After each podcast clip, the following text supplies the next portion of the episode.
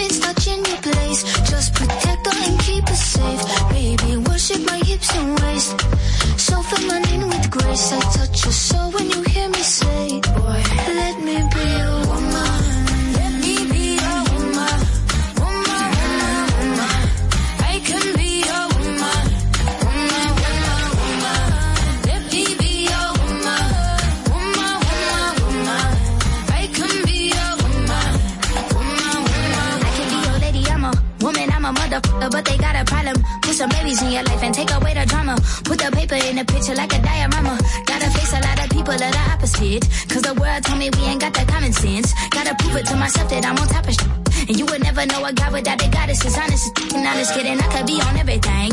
I mean, I could be the leader, head of all the states. I could smile and jiggle it till his pockets empty. I could be the CEO, just like at Robin Fenty. And I'ma be there for you, cause you on my team, girl. Don't ever think you ain't had these dream, girl. They wanna pit us against each other when we succeed, and for no reasons. They wanna see us end up like we Regina or Mean Girl. Princess or Queen, tomboy or king.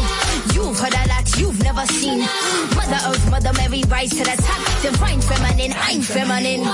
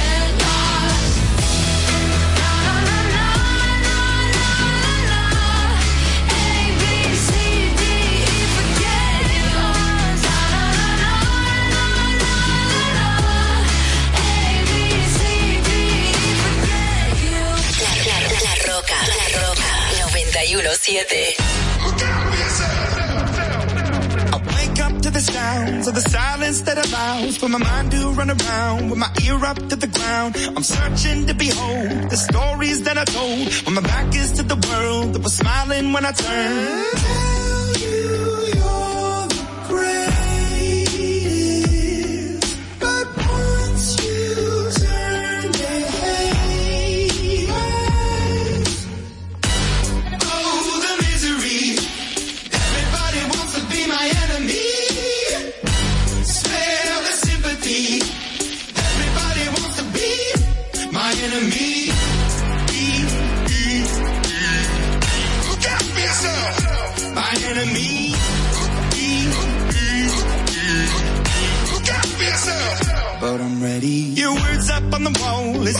As for my phone, and the laughter in the halls, and the names that I've been called. I stack it in my mind, and I'm waiting for the time when I show you what it's like to be worse fit in a mind.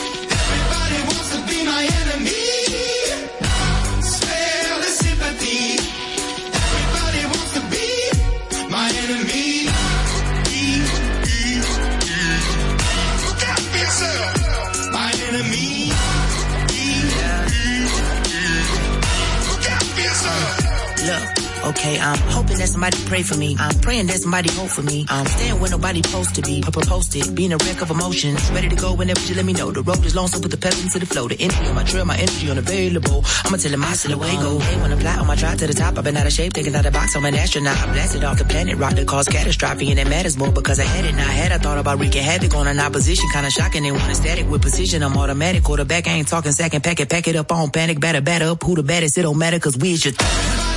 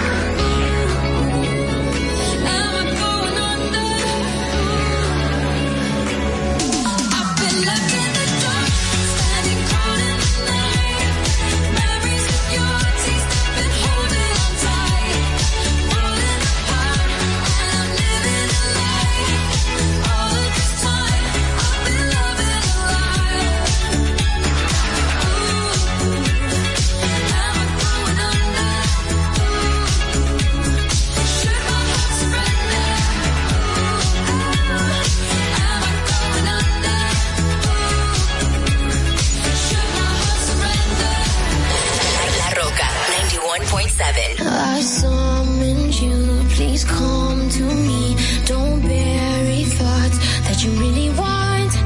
I fill you up, drink from my cup. Within me lies what you really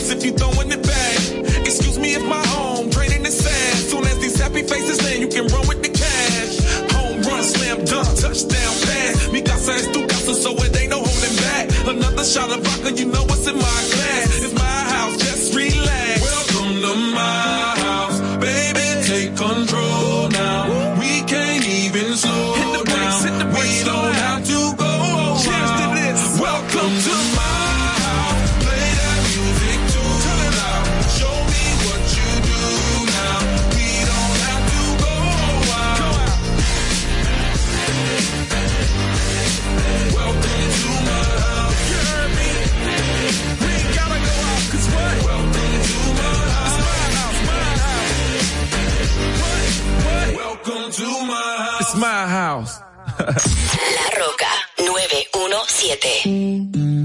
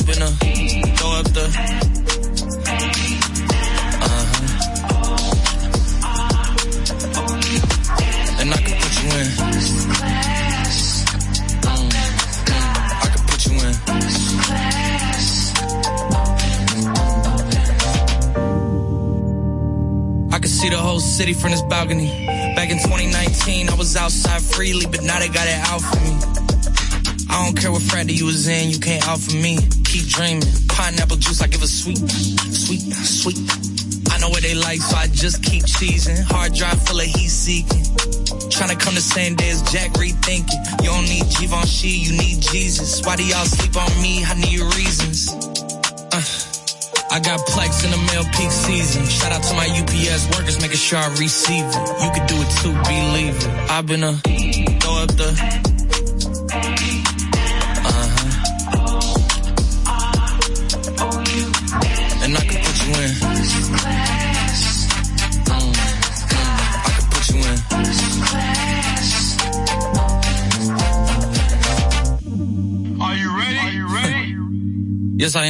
They say you a superstar now, damn. I guess I am. You might be the man, well, that's unless I am. Okay, I'll confess I am. Go ahead and get undressed, I am. Okay, cool. You on sunset? I am. I'm about to slide, okay. I'm outside, okay. This lifestyle don't got many downsides. Except for the lack of time I get around my family. Making sure they never downsize. I got visions of my mom saying, wait, this house is mine. I'm on Angus Cloud 9. I got him on the bandwagon now, about time. I ain't even got no downtime. Every time I speak, she say, yeah, that sounds fine. I've been a throw up the.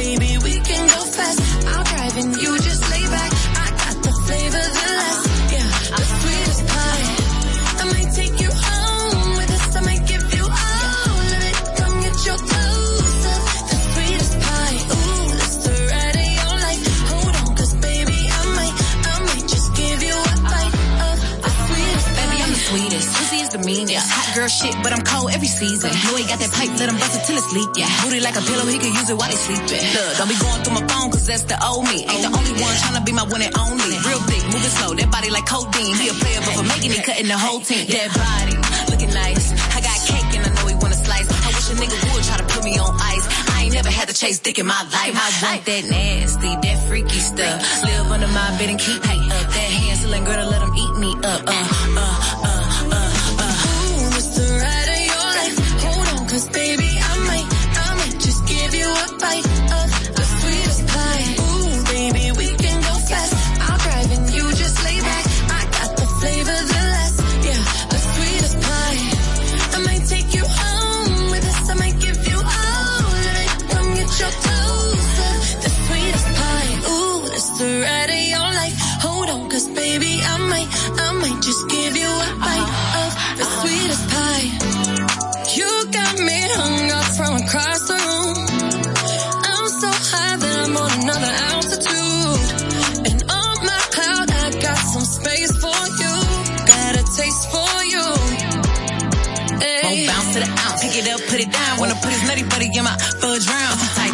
Ain't had it like this. Toes curling like they throwing gang signs on crib. One thing about me, I ain't taking no shit. He will, I know it's pissing off his old bitch. Caesar, Milan, I got his ass trained. Try to let a dog know who really running things.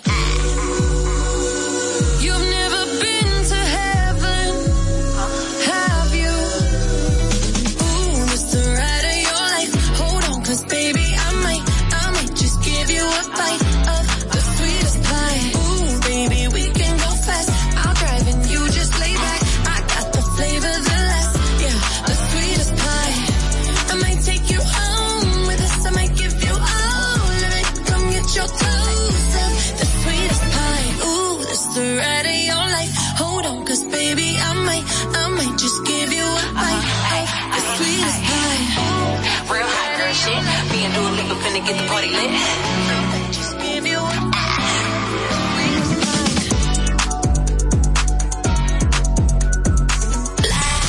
Roca, Roca 91.7. I don't know about you, about you, about you, know you. There's something in his eyes, he's keeping secrets. I don't know about you, about you, about you. Something in his eyes, he's keeping secrets. What a way to drop a bombshell, baby. Guess you really didn't think I'd find out. And the signs right. Mm, on the side where the lights out. Know that you feel it. Mm, know that you feel it. Mm. Holding on my heart and head.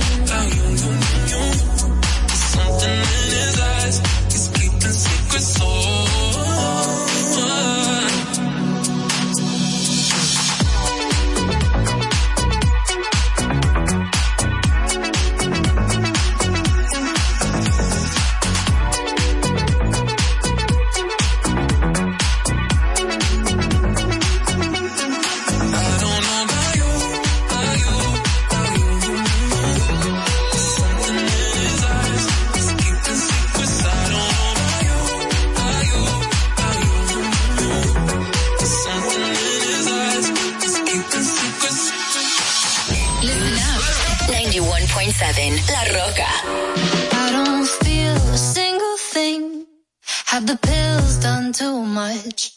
Haven't caught up with my friends in weeks, and now we're out of touch. I've been driving in LA, and the world feels too big. Like a floating ball that's bound to break, snap my psyche like a twig. And I just wanna see if you feel the same as me.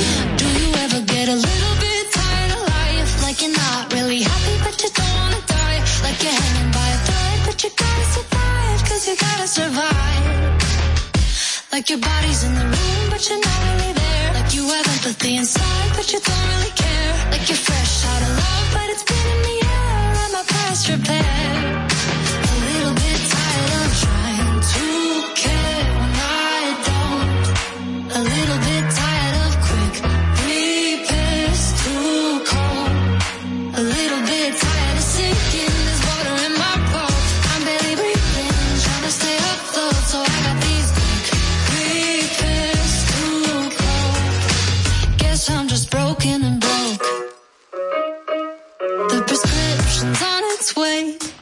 Cause a name I can't pronounce and the dose I gotta take.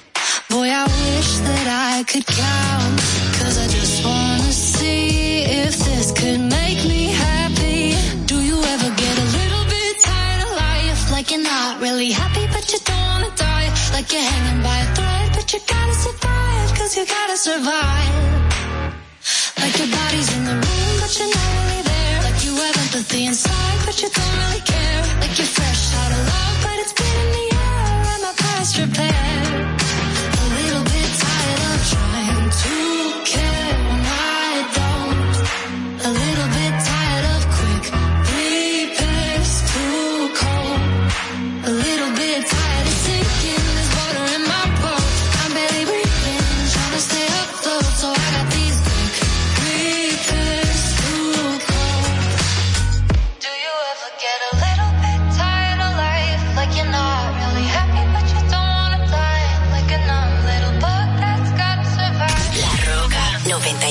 2010.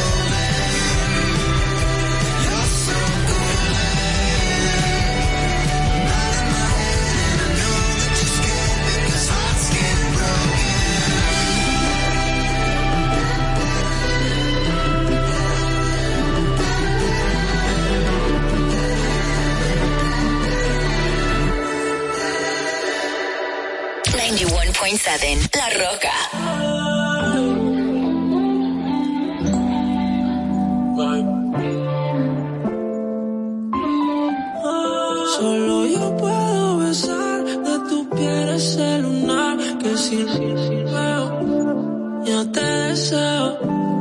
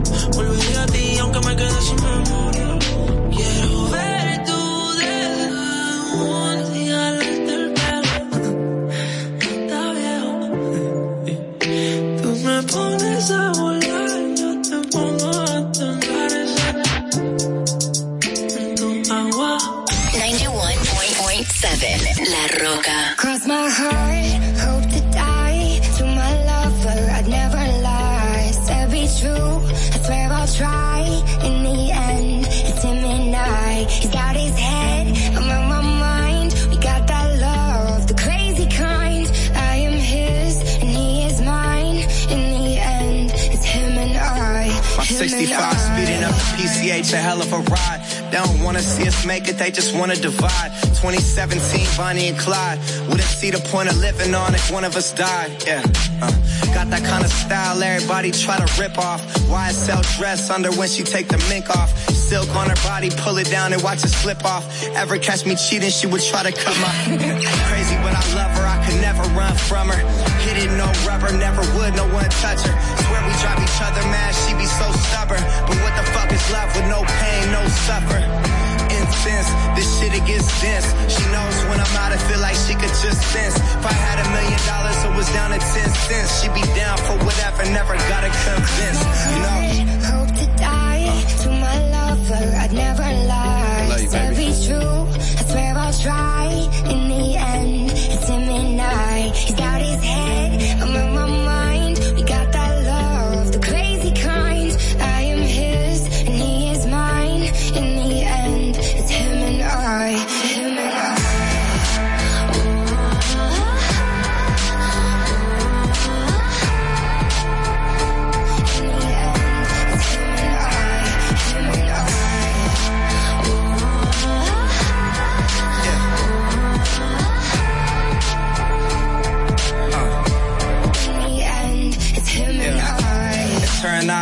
to the end of time. Only one who gets me, I'm a crazy fucking Gemini. Remember this for when I die. Everybody dressed in all black suits in a tie. My funeral be lit if I ever go down or get caught or they identify. My bitch was the most solid, nothing to solidify. She would never cheat, you never see her with a different guy. Ever tell you different, then it's a lie. See, that's my down bitch. See, that's my soldier.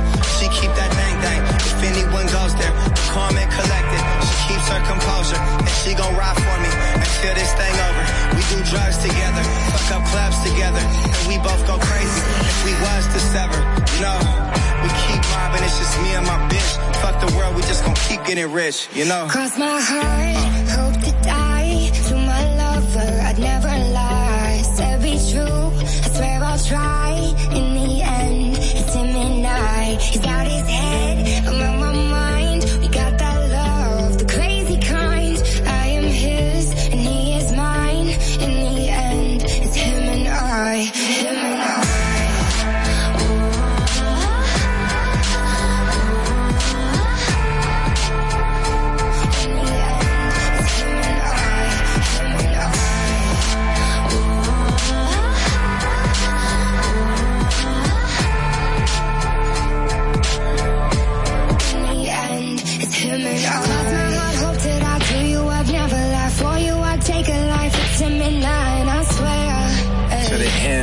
ride with you. Mob and get money, get high with you. Yeah. Cross my heart, hope to die. This is how I to die. You can confide in me. There's none to hide, and I swear. Stay solid, never lie to you. Swear most likely I'ma die with you. Cross my heart,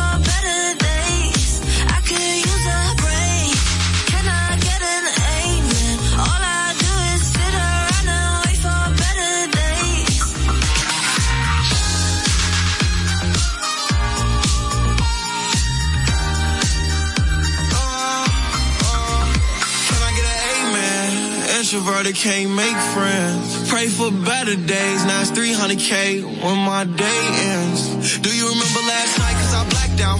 In that all white dress with a back out. Said be careful with her heart cause it's fragile. And thinking about her past make her lash out. See with me, it ain't no worries at all. Any problem, I'll be there in one call. If we locked in, you my dog. Finna you hang pictures on my wall. Roll one, let's get high tonight. Backseat, Maybach, lavish life. Chilling with the stars like a satellite. AP on my arm and it's shining bright.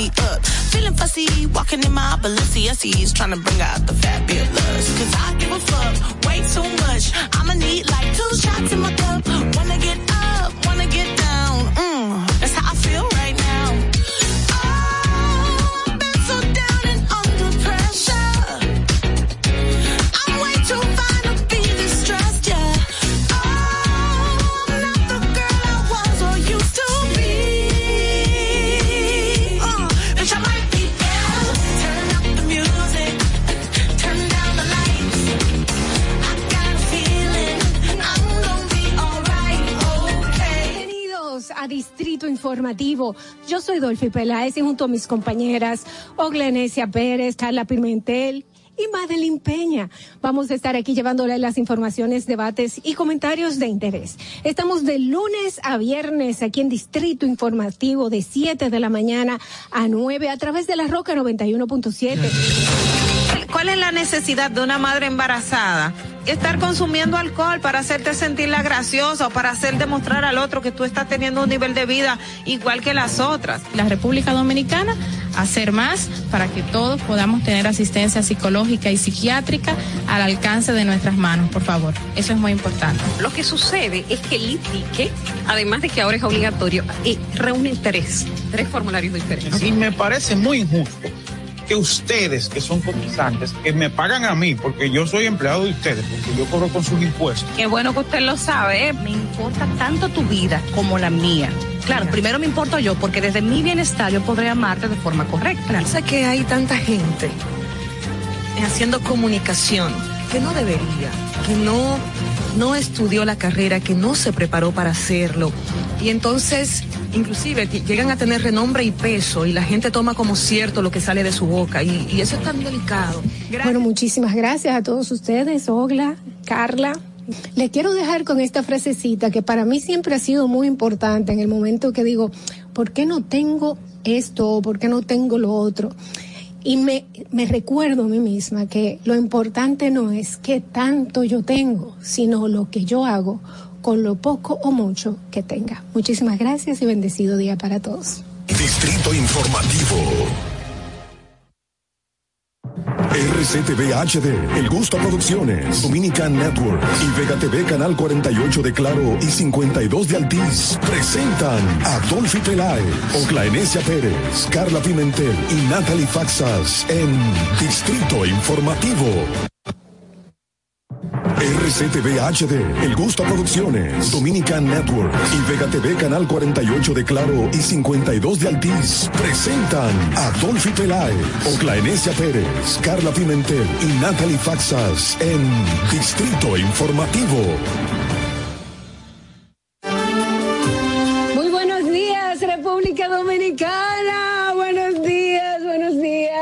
Dominicanos en el mundo entero que nos escuchan aquí en la Roca 91.7 FM. Somos Distrito Informativo, el nuevo orden de la radio. Y aquí está Adolfi Peláez, una servidora, junto a mis compañeras Oglenesia Pérez, Natalie Faxas, Carla Pimentel, para llevarles a ustedes las noticias, para llevarles los comentarios, las entrevistas y por supuesto los debates de interés para este día de hoy, lunes. 30 de mayo del 2022. Recuerde que estamos de lunes a viernes de 7 a 9 de la mañana por la Roca 91.7. Y si vas en tu vehículo, nosotros te vamos a acompañar. En el norte llegamos hasta Villa Altagracia, por el sur hasta San Cristóbal, en el este hasta San Pedro de Macorís. Además, usted puede vernos en vivo en nuestro canal de YouTube. Estamos ahora mismo streaming live en YouTube. Búscanos como Distrito Informativo. Síguenos en las redes sociales, en Twitter, en Instagram como arroba distrito informativo. También puedes llamarnos. Señores, apunten nuestro teléfono, porque si tienen alguna denuncia desde su barrio, alguna denuncia que usted está viendo en este momento, pues puede mandarnos los, los videos, los audios sus notas de voz, lo que el mensaje, lo que usted quiera denunciar y nosotros lo haremos público. Apunten el 809-219-47, ese es nuestro número de teléfono sin cargos. Y también puede envi- enviarnos sus notas de voz al WhatsApp 1-862-320-0075. También estamos en televisión, sí señor, estamos en Vega TV, en los canales 48 de Claro y 52 de Altiz. Para todo el mundo estamos en Dominican Networks. Usted todavía no ha bajado esa aplicación, es muy fácil, hágalo, búsquela, Dominican Networks y descárgala en cualquier dispositivo inteligente. Escúchanos en los podcasts de Apple, Apple Podcast, Google Podcast, iHeartRadio y también en Spotify. Todos nuestros comentarios, nuestras entrevistas, nuestros debates los pueden ver en nuestro canal de YouTube. Distrito Informativo. Recuerda de suscribirte, darle like y por supuesto no poner, activar las notificaciones para que te llegue nuestro contenido inmediatamente dejarnos eh, tus comentarios para nosotros poder compartirlos con toda la audiencia. Muy buenos días. Hoy es lunes 30 de mayo del 2022 y usted está con Distrito Informativo. Bienvenida, ¿cómo estás Natalie? Hola, buenos días, buenos días a todo el que nos escucha desde bien temprano en la mañana. Muchísimas gracias por acompañarnos una mañana más.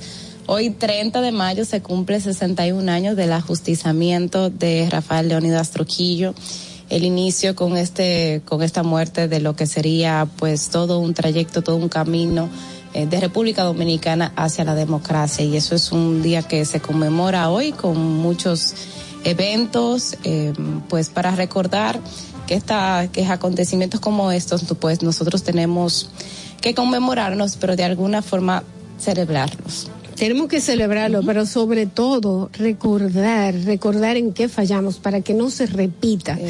Eh, no se repitan muchas cosas. Hay muchas formas de, de eh, líderes apresar la mente. Eh, puede ser ya sea por este tipo de opresión física, este también puede ser opresión mental, puede ser económica. Hay muchas formas eh, de que una persona puede encargarse de manejar los, los destinos de la nación utilizando y manipulando la seguridad del ser humano. Tenemos que tener los ojos abiertos porque si queremos en realidad mantener una democracia, nada de esto. Nosotros no podemos ser esclavos de un dictador eh, de nuevo. Bienvenida, Olenesia Pérez, ¿cómo estás? Buenos días, Dolphy. Encantada de tenerte aquí otra vez. ¿Cuánto Este tiempo? año. Ay, sí, pasaron, pasaron. Gracias de verdad por, por, por, eh, estoy yo, porque es que este equipo cuando uno no está nos sentimos tenemos Señores, que señores, yo que decía, señores. yo que decía, señores, cuídense que el COVID en realidad anda. Eh, y aquella persona que dice, ah, no, me, me acaba de dar, a mí la última vez me dio el 31 de diciembre. Sí, ya te tenemos como, como el prototipo, que tenemos la- el ejemplo de que el COVID cada da seis meses. veces, cada seis meses, entonces ya te tenemos a ti. Y gracias a todos los que nos ven, bienvenidos a las madres que se pasaron un día maravilloso ayer, a los hijos también y a todo el mundo, pues aquí estamos en Distrito Informativo. ¿Cómo te fue el Día de la Madre? Bien, mucho trabajo. Mucho trabajo. Pero, pero sí, la pasamos bien, Ay, la yo- pasamos súper bien. Yo tuve un día maravilloso con mi, con una de mis hijas y también eh, mis hijos me escribieron una cartita bella. La verdad que los días de la madre para nosotros la madre es algo muy importante. Yo creo que también para los hijos. Ayer yo estuve fuera de la ciudad, me pasé el fin de semana y es una cosa increíble. O sea, la, a veces como uno se mentaliza para salir de, de fin de semana, o sea, es que de verdad yo creo que es un acontecimiento importante los días de la madre sí, para la familia dominicana. Es como, es, es- es todo, te revuelve todo, todo, es, es una cosa maravillosa. Es así, Es maravilloso. es un día muy hermoso. Y bueno, señores, vamos a continuar con Distrito Informativo. Estábamos hablando de algo que pasó ya hace 61 años. Vamos a ver qué pasa un día como hoy, como para que no se nos olvide y no lo repitamos. Para que no se te olvide, en el Distrito Informativo, Dominican Networks presenta Un día como hoy. Un día como hoy, 30 de mayo del 2001, el expresidente Joaquín Balaguer revela que nunca presentó su tesis doctoral en Francia y que no estudió en la Sorbona, sino en la Universidad de París. Un día como hoy, en el año 2007, la Junta Central Electoral emite su resolución 03-2007, mediante la cual establece un sistema de carrera para los oficiales del Estado Civil y sus suplentes sobre la base de concursos públicos de méritos por oposición. Un día como hoy, en el año 2018, unos seis funcionarios de la Embajada de Taiwán en la República Dominicana abandonaron el territorio nacional, luego de que el país restableciera relaciones diplomáticas con China y fuera clausurada la sede taiwanesa que operaba en Santo Domingo. Un día como hoy, en el año 2021, el presidente Luis Abinader, mediante el decreto 335-21, declara la celebración del Día de la Libertad de los dominicanos y dominicanas, en homenaje a la resistencia nacional y a las víctimas de asesinatos, desapariciones, torturas y abusos ejecutados, así como los desmanes cometidos contra el patrimonio del Estado dominicano durante los 31 años de gobierno dictatorial dirigido por Rafael Leonidas Trujillo. Para que no se olvide, en Distrito Informativo te lo recordamos, un día como hoy. Distrito Informativo. Bueno, señores, 7 y 8 de la mañana. Muchísimas gracias por continuar con Distrito Informativo. Y vamos inmediatamente a las principales informaciones y noticias del Distrito Informativo para hoy lunes 30 de mayo del 2022. Las magistradas Arlín Ventura, Leticia Martínez y Milagros Ramírez del tercer tribunal colegiado del Distrito Nacional deberán decidir hoy a las 2 de la tarde el destino de los acusados por los sobornos de los supertucanos, quienes han solicitado la absolución, mientras que el Ministerio Público le pide una condena de 10 años.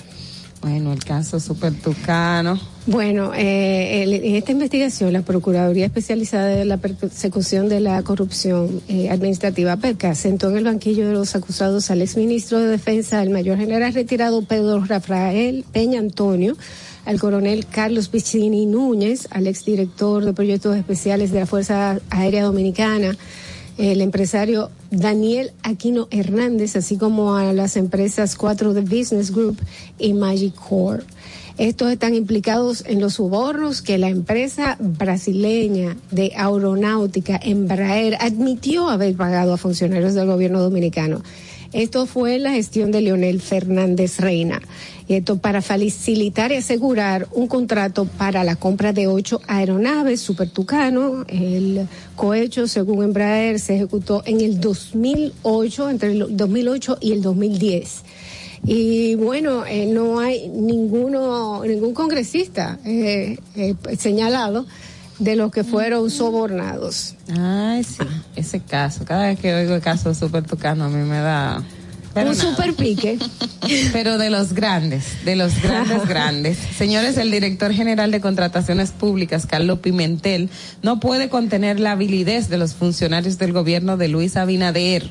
Así lo cree el senador opositor Iván Lorenzo, quien desafió al director de la Dirección General de Compras y Contrataciones a darle curso a los casos de Inavie, la contratación de Hacienda por 65 millones de una plataforma para, la sele- para los alimentos, los 20 millones sobre, eh, que sobrepagaron en el Ministerio de Energía y Minas para contratar el carbón, entre otros. Cito, una vez más, sigue siendo un instrumento al servicio del partido del gobierno, expresó Lorenzo sobre Pimentel, a quien nuevamente los retó a que acuda al Congreso Nacional a demostrar la transparencia del gobierno tal como lo hacía en el pasado. Eh, yo entiendo que si está, si hay, en primer lugar en Inavía, yo han pasado cosas que hay que esclarecer. Eh, yo entiendo Pero que ya- todo, ya yo entiendo que en todo lo que hay, lo que hay, hay que esclarecerlo. Es verdad que mantenerlo en la memoria para que no se olvide. Pero eh, hay muchas cosas que están abiertas de antes que no se pueden dejar que que eh, Le pase el plazo. le pase el plazo de hacerlo. O sea que vamos por orden. Bueno, si es, yo, a mí no me gusta defender mucho a los funcionarios. A pero mí- yo creo que Carlos Pimentel definitivamente está haciendo un buen trabajo.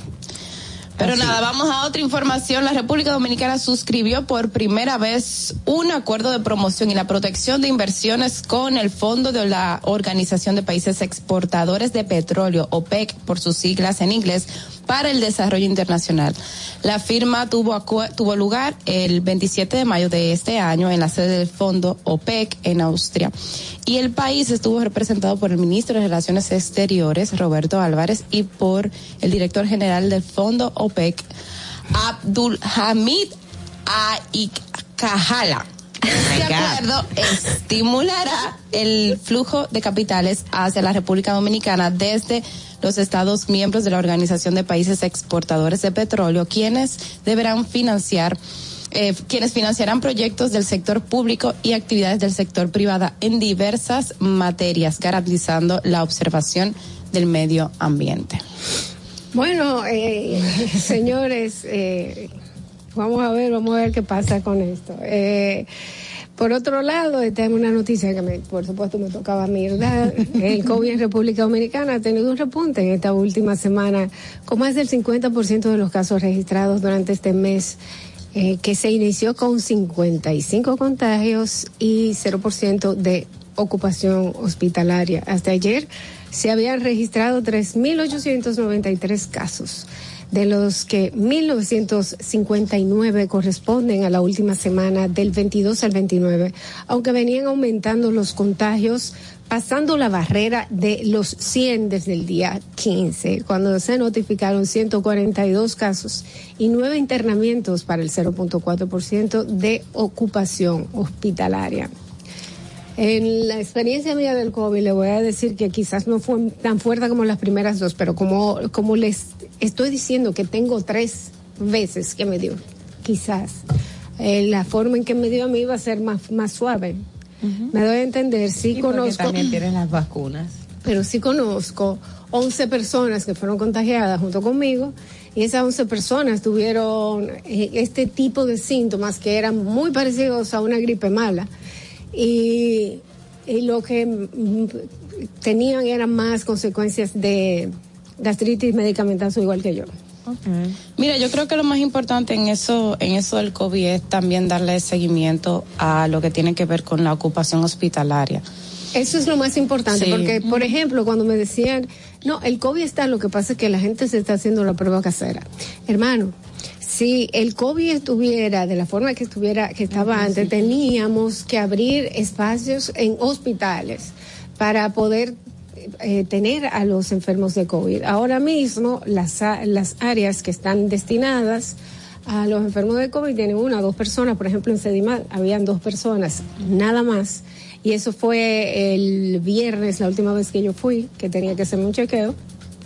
Y habían dos personas solamente. En cuidados intensivos, en las habitaciones había una persona. O sea, hay pocas personas en, los, en la unidad de Mira, intensivos. aquí la información que tengo es que hay 68 camas ocupadas, UCI 10 personas y no hay ventiladores ocupados. O sea, en todo el país. Exacto. Mientras esto se mantenga así, yo creo que, que vamos, que estamos bien. Sí. Miren, eh, una información también que pasó en el día de ayer, ustedes saben que fueron las elecciones en Colombia, que fue, fueron, vamos a decir, quienes lo califican como resultados históricos, porque eh, el que va a disputarse la segunda vuelta con Gustavo Petro es Rodolfo Hernández, que no necesariamente era el que todo el mundo vislumbraba como posible candidato, sino se creía que iba a ser el candidato del partido de Álvaro Uribe, pero no fue no fue esto, sino eh, será em, Rodolfo Hernández, según los pronósticos informativos de la eh, registraduría y con el 99.99% de las mesas informadas, Petro sumó cuatro, el 40,32% de apoyo, Hernández obtuvo un 28,15% de apoyo y Federico Rico Gutiérrez un 23%, coma 91, po- eh, un 23, 91%, aunque en las redes y en muchos comentarios veía en el día de ayer que todo el mundo dice Uribe no ha perdido, esta es la, esa era el, ese era el plan C de Álvaro Uribe. En, en el caso de Gustavo pertenece a la izquierda, el ultraderechista que apare, que apoyaba a Álvaro Uribe este no, no pasó. Y en el caso de Rodolfo Hernández que fue un señor que surgió así súper popular eh, en medio del proceso, pues él sí se va a disputar y hay quienes entienden que era como el plan B de Álvaro Uribe. O el plan C, pero eso ya es algo que, que hay que ver. No bueno, muchas cosas que, que, por otro lado, señores, eh, por ahí viene ya eh, el- la temporada de huracanes. Eh, empieza, yo creo que pasado mañana. Y termina junto con noviembre, pero va a ser la más activa de lo normal. Eso mismo dijeron el año pasado, el 2021, y también lo dijeron en el 2020. Ojalá bueno, se- nada más se diga y no se haga, porque que se diga está bien. En fin, eh, sabemos que el calentamiento global está afectando de diferentes formas. Eh, La manera en que la naturaleza se está comportando, lo que tenemos es que estar nosotros preparados para lo que venga. Mira, a propósito de eh, la semana pasada estuve yo hablando sobre el tema de, mm, de Pedernales y el gran reto que significaba Pedernales para desarrollar el proyecto turístico. Pues en el día de hoy el periódico Diario Libre tiene que hay discrepancias en materia del estudio ambiental, porque si bien el director de la Alianza Público-Privada, Sigmund Freud, dijo que es hubo un estudio que el estudio de medio ambiente ya fue depositado en el ministerio de en el ministerio de medio ambiente pues mm, la semana pasada el viernes em, confirmó el ministro de medio ambiente Orlando Jorge Mera confirmó y cito que, que no que no se encontraba en esa institución en dicho estudio. Di- y voy a citar lo que dijo. El estudio no ha sido depositado aquí en el Ministerio de Medio Ambiente. Es posible que pueda ser cuestión de días en que se reciba, pero al momento en que estamos sea, el viernes en la tarde, eh, no puedo certificar que esté en este ministerio. Vamos Bueno. a darle seguimiento a esa información Bueno, que es importante. sí, porque según dijeron, habían encontrado un montón de especies de plantas, de animales endémicos que podrían estar en, peligro de, riesgo. de extinción, sí.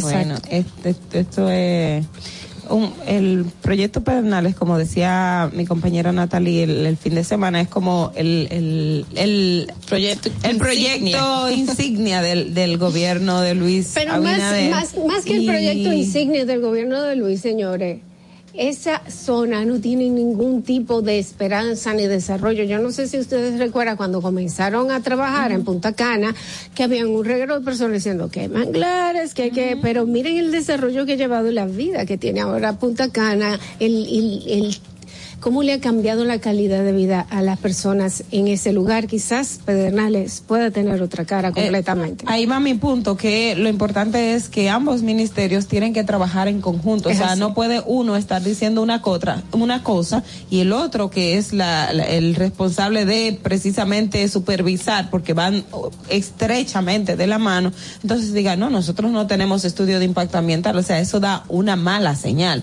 Y ahí es que está el punto de preocupación. Eh, eh, con relación a, a este tema del desarrollo turístico de Pedernales. Es verdad.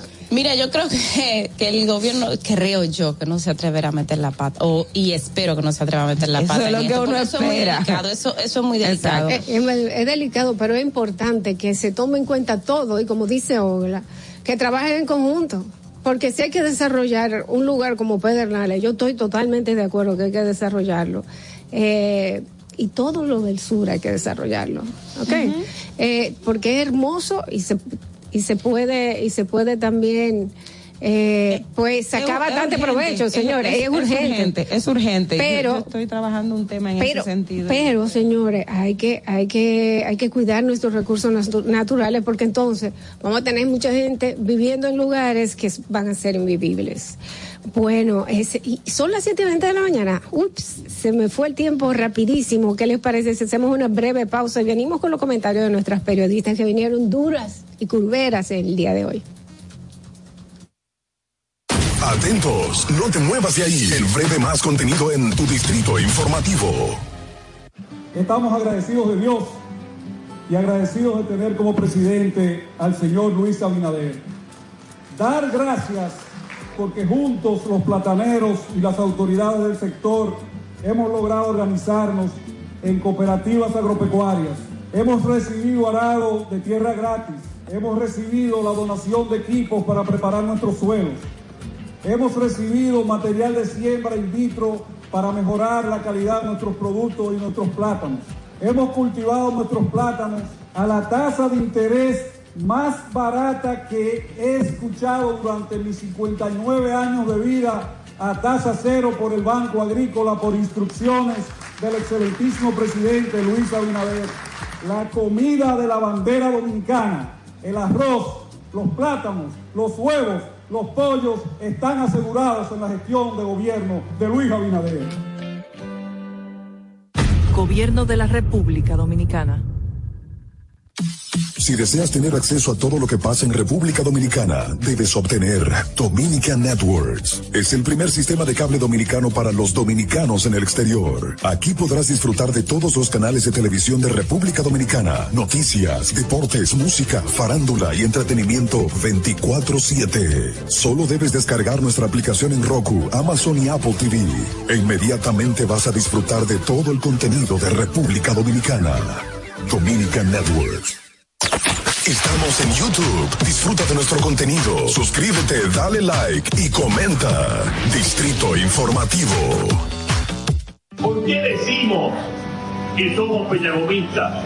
Llevamos seguro médico a todos los dominicanos con más de 2.300.000 nuevos seguros médicos inmediatamente. Duplicamos las ayudas sociales de 850.000 a 1.350.000 y le duplicamos la cantidad que le daban. Duplicamos la cantidad de becas que se le dan a los dominicanos. Hemos triplicado las acciones y la cobertura de los comedores económicos. Y estamos también facilitando cada vez más empresas, comercios, para que haya empleo, empleo digno para los dominicanos y para las dominicanas. Ese es un proyecto socialdemócrata, ese es un proyecto peñagomista en la República Dominicana. Presidencia de la República Dominicana. ¿Viste qué rápido? Ya regresamos a tu Distrito Informativo. Buenos días a aquellas personas que están ahora mismo pues sintonizándonos con ustedes. Está una servidora Dolphy Peláez, nos acompaña Glenesia Pérez, mi compañera Natalie Faxas también. Eh, Carla Pimentel en este día pues está en, en una asignación especial pero mañana pues ya estará con nosotros. Vamos a continuar aquí con los comentarios, recordándoles a ustedes, señores, que estamos en YouTube en vivo. Si usted llegó a su trabajo y quiere continuar informándose con nosotros, puede, pues, puede hacerlo. Eh, buscando simplemente Distrito Informativo. Comenzamos con los comentarios de nuestras periodistas, que como les dije, venían duras y cruelas. Comenzamos con Ogla Enesia Pérez. En el Distrito Informativo te presentamos el comentario de la periodista Ogla Enesia Pérez.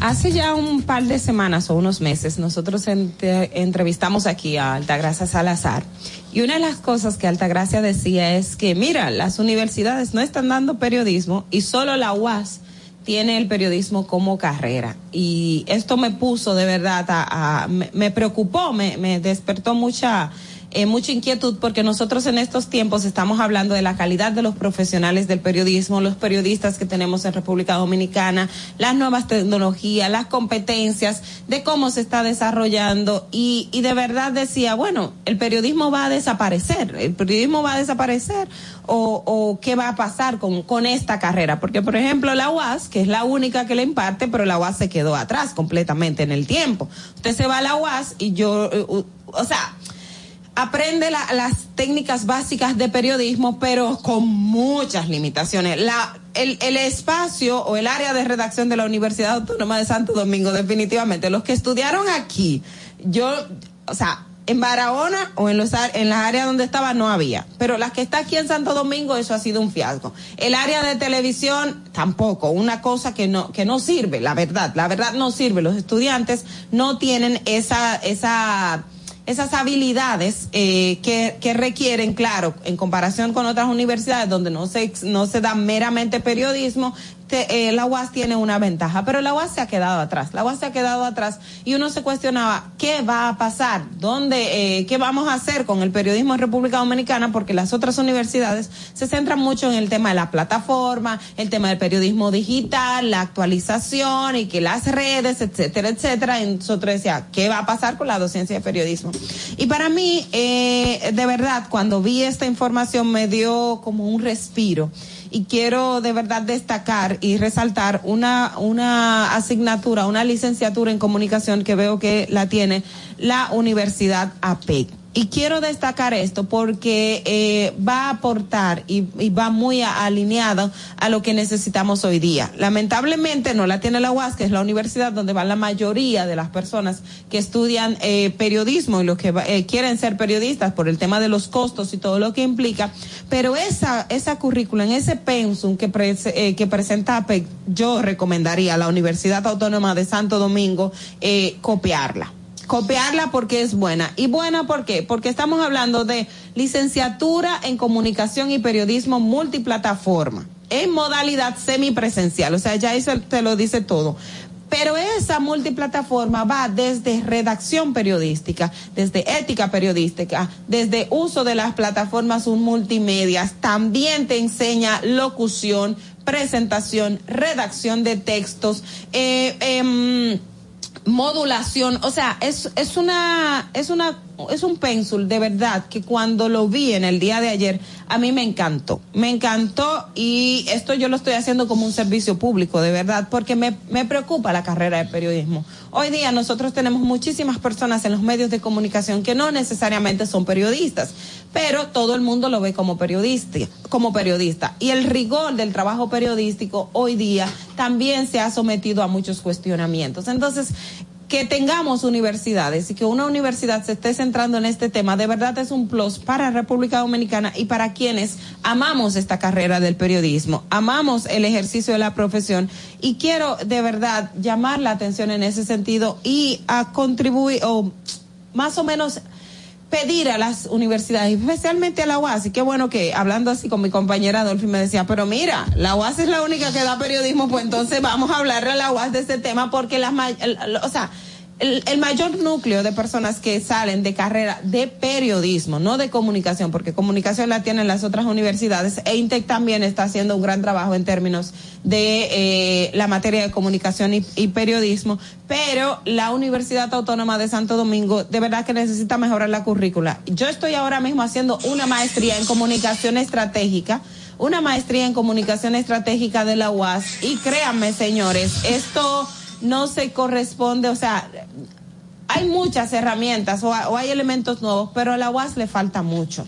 A la UAS le falta mucho. Le ha tocado años tener una carrera, una maestría en comunicación estratégica, siendo la universidad que tiene el periodismo como una de sus principales eh, materias. O sea, es la única que da periodismo en República Dominicana, pero no tiene un máster, o sea, no tiene un posgrado en términos periodísticos para los periodistas que salen de la UAS. Entonces aquí eh, vemos la Universidad APEC, que también ha sido una de las, o las primeras que daba la maestría de comunicación estratégica o comunicación corporativa, como normalmente se llamaba, ahora mismo ha rediseñado esa currícula en que de verdad, de verdad a mí me ha encantado. Historia dominicana, periodismo, inglés, porque también una de las deficiencias, y lamentablemente eh, el inglés es segunda carrera, pero los periodistas que deberíamos, y, y, y muchos que se han ido de República Dominicana para ejercer la profesión en Estados Unidos, pues lo han podido hacer porque tienen inglés, pero saliendo de la universidad, eso tampoco eh, eh, formaba parte de la currícula. Así que esta carrera de comunicación multimedia que plantea la Universidad APEC, de verdad me renueva la esperanza de que no se ha terminado, no ha acabado y que los periodistas podemos aprovechar estas nuevas herramientas y podemos formar a una nueva generación que va a, va- que va a ejercer la profesión con calidad, con ética, pero sobre todo con las herramientas adaptadas a estos nuevos tiempos. Felicidades. Fernando. Distrito Informativo. Me sentí motivada a volver a la universidad. La verdad es que el que estudió en nuestra, en mi época, sobre todo en mi época, eh, tiene que volver a estudiar lo mismo. Porque es otra cosa lo que estamos viviendo en, esta, en este momento. Eh, tienes toda la razón. Yo llevé a mis hijos a, a- a Estados Unidos hace dos años y yo vi cómo todo ha cambiado, cómo eh, estamos con una tecnología que gracias a Dios la tenemos, pero si no aprendemos a utilizarla, imagínate tú. No nos podemos quedar atrás del último. Vamos a continuar con los comentarios de nuestras periodistas, damas y caballeros. Es el turno, llegó el tiempo de Natalie Faxas. En Distrito Informativo te presentamos el comentario de la periodista Natalie Faxas. Miren, hace, nosotros le hemos estado dando seguimiento a las informaciones y las decisiones que tomó la Tesorería Nacional de la República Dominicana en torno a devolución de dinero de pagos que estaban pendientes en los programas de asistencia social FASE y PATI. En febrero pasado, pues se anunció que había una cantidad de dinero, se, se eran como 21 millones de pesos, un poco más, que pues se había detectado que esa cantidad de dinero no llegó a sus usuarios. Básicamente ellos lo que establecen es que hubo errores en materia de transferencia bancaria. Ustedes saben que el gobierno del dinero hay una institución privada que se encarga de hacer esas transferencias y por errores como que no se había detectado que la persona fuera dueño de esa cuenta y errores de ese estilo es lo que dice la tesorería, pues no se pudieron hacer eh, realizar estos pagos. Incluso hace ya dos o tres semanas em, en lo que hizo la tesorería fue disponer de una cantidad de días de esa semana completa para que las personas acudieran, ya sea aquí en el Distrito Nacional o también en diferentes gobernaciones dentro del país, porque estamos hablando de que eso se detectó prácticamente con beneficiarios de todo el país.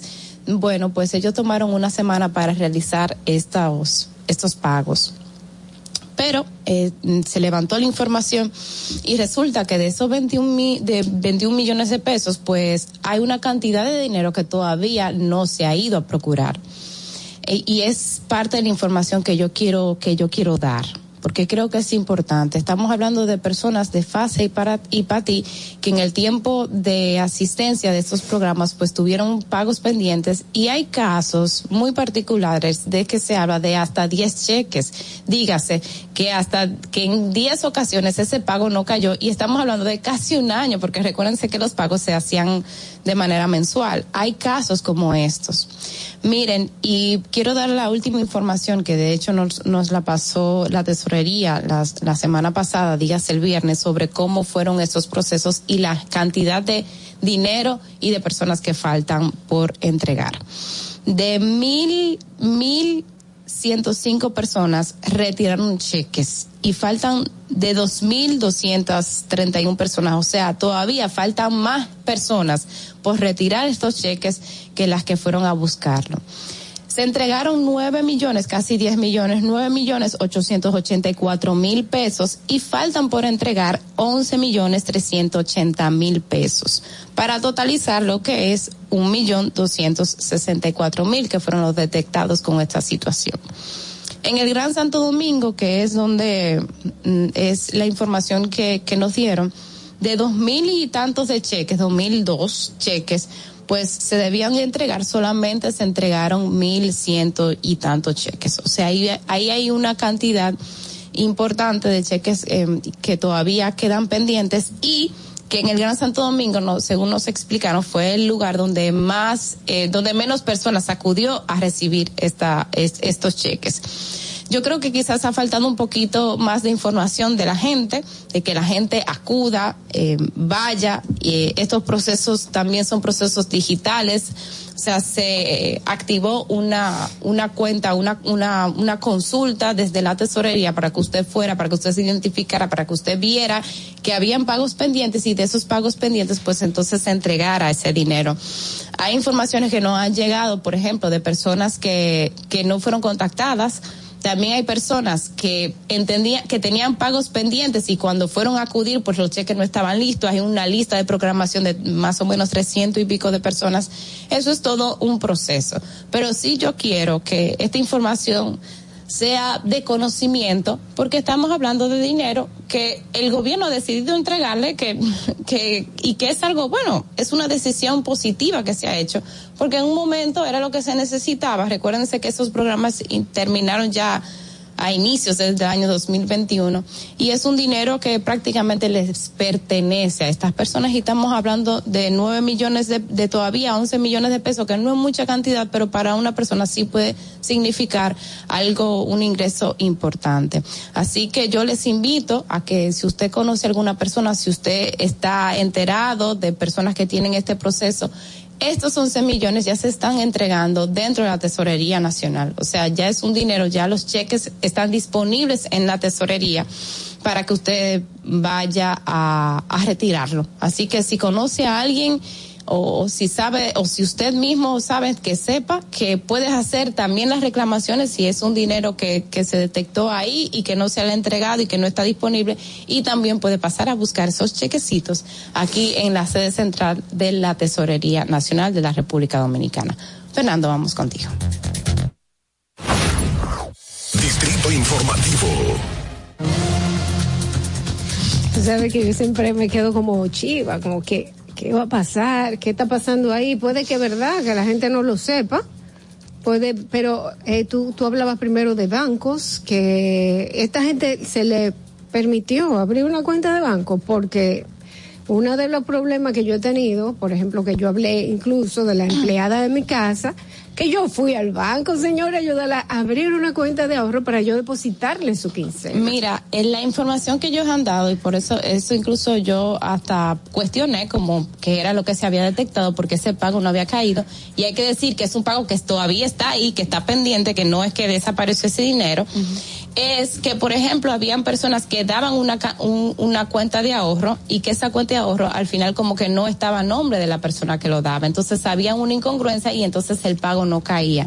Hay personas que subsanaron durante ese tiempo ese, ese, ese tema porque hay, por ejemplo, casos de dos cheques pendientes, pero hay otros casos que tienen mucho más cheques pendientes acumulados. Pero, ¿y, no será que algunas de esas personas, como no tienen cuenta y no se les permite abrir una cuenta, entonces no pueden acceder a ese o, dinero? O, o, o yéndome del lado peor. Del Por- peor de todos sí, los del lados. peor de todos los lados.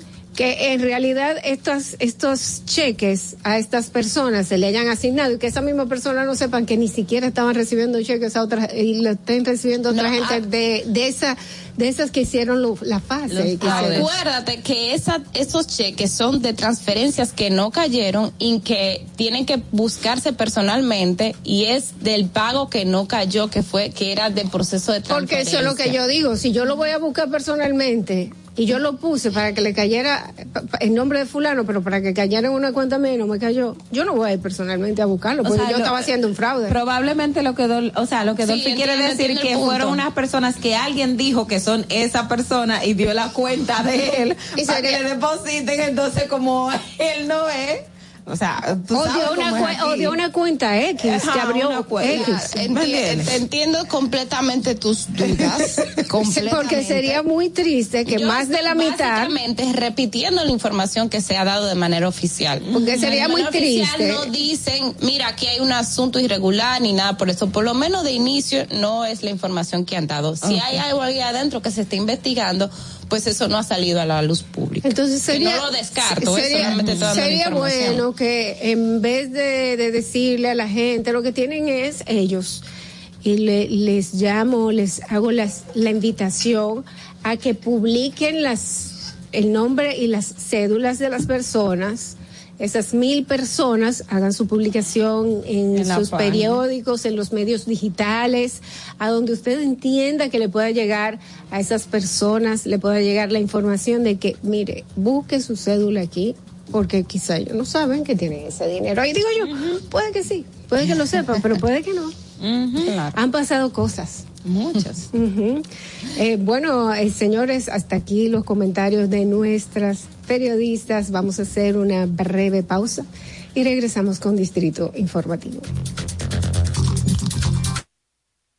Para que llegues a tiempo y no te compliques con el clima, te traemos en el Distrito Informativo el tráfico y el tiempo. Y así se encuentra el tráfico y el tiempo a esta hora de la mañana en Santo Domingo. Se registra tráfico pesado en la avenida Hermanas Mirabal, Puente Presidente Jacobo Maslucha, donde se registra un accidente grave. Elevado avenida 27 de febrero, en toda la avenida Máximo Gómez, carretera Mella. Avenida Padre Castellanos en la Ensánchez Payat, Expreso Avenida John F. Kennedy hasta el elevado Avenida Ortega y Gasset, Avenida Winston Churchill en Piantini, gran entaponamiento en la Avenida México en Gascue y en zonas aledañas, Avenida República de Colombia en Altos de Arroyo Hondo, Avenida Primera de Los Alcarrizos, en el Puente Juan Bosch, Autopista Las Américas cerca de la zona franca, Avenida Ecológica, en la Avenida Charles de Gaulle. Y gran entaponamiento en la Avenida Monumental, Puente Ramón Matías Mecha, Avenida George Washington hasta la Avenida Francisco Alberto Camaño de Ño, Puente Flotante, Calle Carmen Mendoza de Corniel en el Mirador Norte y en la prolongación Avenida 27 de Febrero en Zona Industrial de Herrera. Te recordamos que las distracciones al volante son peligrosas. Deja tu celular mientras vas conduciendo. Así las calles y carreteras serán más seguras para todos. Para el estado del tiempo en el Gran Santo Domingo, se encuentra mayormente soleado en este momento con una temperatura de 21 grados y una máxima de 30 grados. Hasta aquí el estado del tráfico y el tiempo. Soy Nicole Tamares. Sigan en sintonía con Distrito Informativo. Atentos, no te muevas de ahí. El breve más contenido en tu Distrito Informativo. Ahí mismito donde estás. O tal vez aquí, recostado bajo una mata de coco. O en la arena tomando el sol. O dentro del agua, no muy al fondo. O simplemente caminando por la orilla. Ahí mismo, abre tu nueva cuenta móvil BH de León. 100% digital y sin costo. La creas en minutos con cero pesos desde Móvil Banking Personal. Ábrela donde quieras. Solo necesitas tu celular. Banco BH de León. Nuestro proyecto necesitaba expandir su comercialización. La barrera principal es que la pitahaya dominicana no tiene permiso de entrada a los Estados Unidos de Norteamérica, que es el mercado más atractivo para todos los productores agrícolas y exportadores dominicanos. Nos dirigimos al Ministerio de Agricultura para solicitar el apoyo y gestiones necesarias para colocar la fruta en el mercado estadounidense.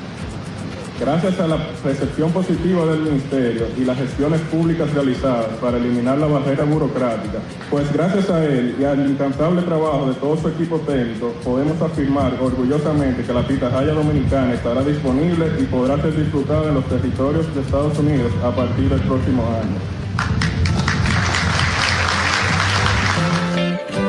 Presidencia de la República Dominicana. Glen Beauty Salón con su Nails Bar Spa y Estética.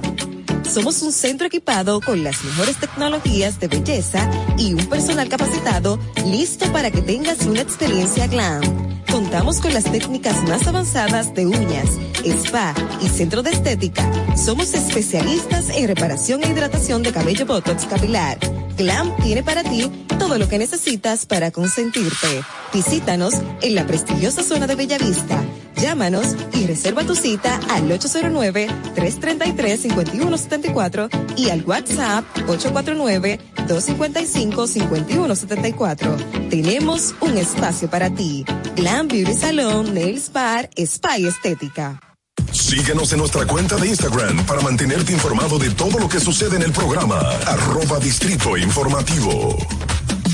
Si deseas tener acceso a todo lo que pasa en República Dominicana, debes obtener Dominican Networks. Es el primer sistema de cable dominicano para los dominicanos en el exterior. Aquí podrás disfrutar de todos los canales de televisión de República Dominicana, noticias, deportes, música, farándula y entretenimiento 24/7. Solo debes descargar nuestra aplicación en Roku, Amazon y Apple TV. E inmediatamente vas a disfrutar de todo el contenido de República Dominicana. Dominican Networks.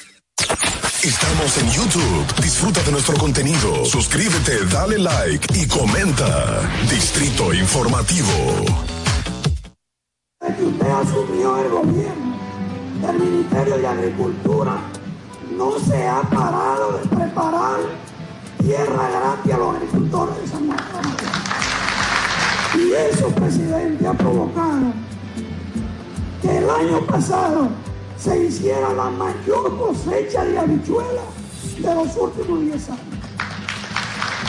Y cuando usted se juramentó, usted anunció 5 mil millones de pesos a tasa cero para los productores agropecuarios. Y esa medida, presidente, provocó que durante la pandemia el único país del área de Latinoamérica que no tuvo crisis de alimentos fue República Dominicana.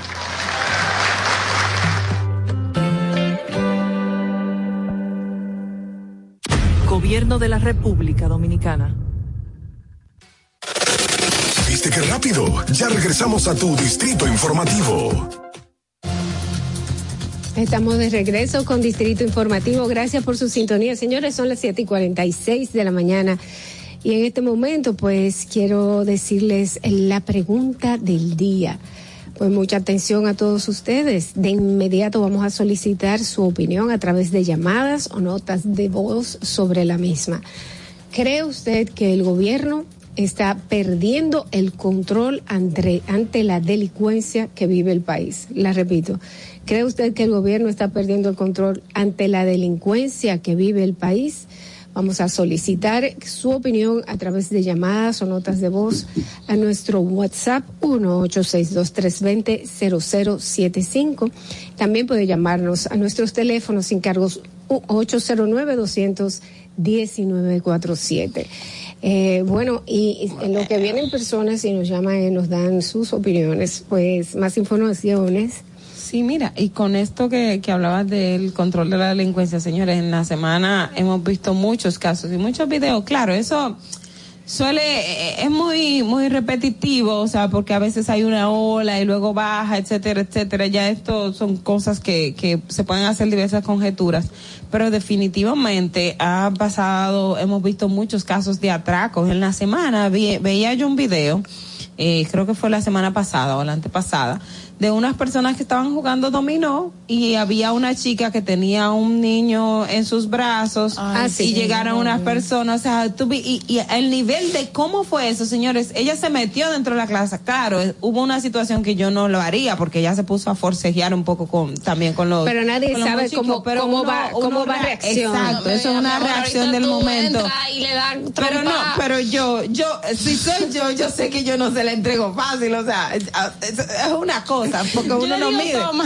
No, yo, yo, yo no, ¿para qué mi celular? Pero ¿para qué? O sea, tú sabes, son cosas que uno hace. Pero definitivamente hay una situación de, de, de mucha preocupación en términos de seguridad. Uno no puede salir a la, o sea, tú no puedes decidir sentarte frente a, en, en la acera de la casa a relajar o a jugar con, con tus amigos o compartir un rato sin el temor de que alguien llegue y te quite el teléfono o que te atraque, o sea. Y también se vio en las redes sociales otro otro video a donde desde una jipeta se, apa- se apeaban personas, pero tremenda jipeta, ¿ok? a atracar a un grupo de gente que parece que estaba como en la zona colonial. Era, era ¿La lo que me, colonial? era algo que me, me parecía que era el lugar, eh, pero no puedo decir, era ese lugar, es lo que me pareció a mí. Eh, Era como un grupo como de 10 personas, de una jipeta se apean y se ven que son 10 dominicanos, que no se ven extranjeros ni turistas. Y se apean con pistola en mano y lo atracan. Pero también tenemos que ver algo. Antes, lo que no teníamos era un celular, unas redes para hacer este, esto, esto Para y inmediato. y, y puede que la teníamos, puede que teníamos las redes, puede que teníamos el celular. Lo que no teníamos era el hecho de que existieran siete personas dentro de las diez que estaban reunidas con el teléfono en la mano y quizás en una de las redes sociales en el momento, que es lo que está pasando ahora mismo. Ah, Estamos en una reunión. O sea, la gente está en vivo, transmitiendo O, en vivo. o están haciendo un vivo o están chequeando las, las cosas. Viene y se presenta esto y automáticamente comienzan a grabar. Entonces vamos a ver más casos que los que habían. Bueno, y a propósito de esta información, el gobierno está haciendo todo el esfuerzo para combatir los índices de inseguridad que atraviesa el país, afirmó este sábado la vicepresidenta Raquel Peña. Y cito sus palabras. El presidente Luis Abinader está trabajando día a día para que esta situación mejore, afirmó la vicepresidenta en un recorrido que hizo en varios sectores de Santo Domingo Oeste. También dijo que Luis Abinader le da mucha importancia a la seguridad y por eso él mismo, cito, está al frente de la transformación de la Policía Nacional y que se está haciendo todos los esfuerzos para que esta situación cambie y según ella esos resultados van a se van a ver eh, esos resultados para combatir la violencia e inseguridad se verán muy prontos. Bueno. Esperamos eso. Señores, también en el día de hoy eh, está previsto que el juez del juzgado de la instrucción que está a cargo de, de la operación antipulpo, el juez David Tineo Peguero le revise la medida de coerción de oficio a Juan Alexis Medina Sánchez, el hermano del expresidente de la República, Danilo Medina, y principal imputado en el caso eh, antipulpo por la PETCA. Entonces, en el día de hoy corresponde la revisión de oficio de la medida de coerción que tiene una prisión preventiva. Pues entonces ahí el juez determinará si le mantiene o no la prisión o si entiende que se le puede poner otra medida de coerción como presentación periódica, impedimento de salida eh, y todo ya lo que ustedes conocen. En tanto que además de esto está previsto que inicie ya la audiencia preliminar. Hay una serie de incidentes desde que el Ministerio Público presentó la acusación formal y esta es la hora que no ha iniciado, no ha arrancado la primera audiencia oficial. Pero los incidentes han sido de parte de los acusados. Exacto, sí, que son estrategias de, o no estrategia, vamos a decir como le dicen los abogados, son instrumentos de ley que tienen en medio de los procesos judiciales, pero sí, y creo, si mal no recuerdo, ese mismo juez, la última audiencia ya, in- digamos, no fue que se molestó, pero sí dijo, esta, ya la próxima comienza porque comienza la audiencia preliminar. O sea, él dijo, no va a haber más incidentes, no va a haber más, eh, ya nada de lo que ustedes pidan de plazo, etcétera, etcétera. No, vamos a empezar la audiencia. Yo espero que sí, porque yo he escuchado a jueces decirlo y luego un abogado le sale con una de esas que al final tienen que aplazar obligatoriamente. Porque son instrumentos. Eh, son instrumentos de ley. Sí, eh, bueno, eh, señores, solicitamos su opinión a través de llamadas o notas de voz sobre nuestra pregunta del día. ¿Cree usted que el gobierno está perdiendo el control ante la delincuencia que vive el país? E inmediatamente ustedes respondieron. Ya tenemos algunas notas de voz, vamos a, a ponerlas buenas. Efectivamente, el gobierno y la institución encargada, que es la policía, no están mostrando tener control sobre la situación de la delincuencia en la calle. Bien. Buen día. Yo considero no que el gobierno está perdiendo el control, fue que el gobierno ya perdió el control contra la delincuencia, porque diariamente es una cantidad exorbitante que se están viendo de atracos, asaltos en todos los lados. Hola, hola chicas, buenos días, buen inicio de semana, muchas bendiciones. Eh, eso es lo que ciertos sectores están haciendo, que parezca que la delincuencia le está tum- tumbando el pulso al gobierno, pero el gobierno tiene que empoderarse porque son algunos sectores que quieren hacer que eso parezca así, pero no es así. es que sabe que algunas medidas se van a tomar, está en contra de ellos y ellos quieren que, que el gobierno parezca débil, pero el presidente tiene que envalentonarse, porque no es verdad que la delincuencia está tan bien preparada para tener banda tan especializada para perpetuar atracos. Eso es mentira. Ellos, la inteligencia de ellos no llega hasta ahí. Hay, hay personas infiltradas que son de otro lado, con más poderes. ¿Cómo va a ser, Marilyn? No, pero óyeme, puede, pues ella puede tener razón en el sentido de que, por ejemplo, nosotros vimos ahora un atraco a una, a una, A una estación de gas de gas. que, que se veía tunurum, tum, tum, tum, tum, tum, como que demasiado bien planificado. estaba demasiado muy está demasiado bien planificada y yo eh, aunque entiendo que algunas de esas personas ya han sido apresadas que han sido o que han sido localizadas o Yo- identificadas. Yo vi y de verdad no me no me senté a confirmarlo porque en un grupo donde yo estaba mandaron unas imágenes de unos jóvenes que mataron eh, eh, y se hablaba de que eran los que participaron en, en esa en ese hecho, pero no no puedo darlo por cierto porque no me no hice la tarea de, de confirmar la información porque no los vi tampoco en los medios de comunicación porque un hecho tan grande como este hubiese salido si si los detuvieron o si o si hubo eh, los famosos intercambios de disparos y que y que lo hayan identificado. Ahora lo que sí es que la delincuencia está tecnificada, señores. Recuerden casos, por ejemplo, el, el operativo que hizo la, la Fiscalía en Santiago de los Caballeros con los fraudes en términos tecnológicos de una, de, del call center y todo esto. O sea, la delincuencia estamos, está muy tecnificada sí, en República Dominicana. En ese, en ese sentido te doy toda la razón, Olga, lo- pero déjame decirte también, esto estamos hablando de, de atracos y cosas que vienen estilo, eh, no sé, la casa de papel. que participaron, uy, no, no descartes que ahí hay personas que pertenezcan o tienen alguna inteligencia eh, militar o policial, porque esto, eso es evidente, o sea. Eso, estuvo muy bien planificado, gente con muy, pero también hay unos delincuentes que están aprendiendo mucho en las redes, o sea, hay de todo. Pero yo no lo descarto porque siempre tomo el, el ejemplo del caso John Percival Mato. John Percival era un oficial, un militar, o sea, que tenía todos los, muchísimos especialismos, muchísima inteligencia, y él se estaba dedicando a hacer este mismo tipo de, estafas junto a otras personas también de la, de, de, de la policía y de, y de la, y de los cuerpos militares. O sea, no es descartable.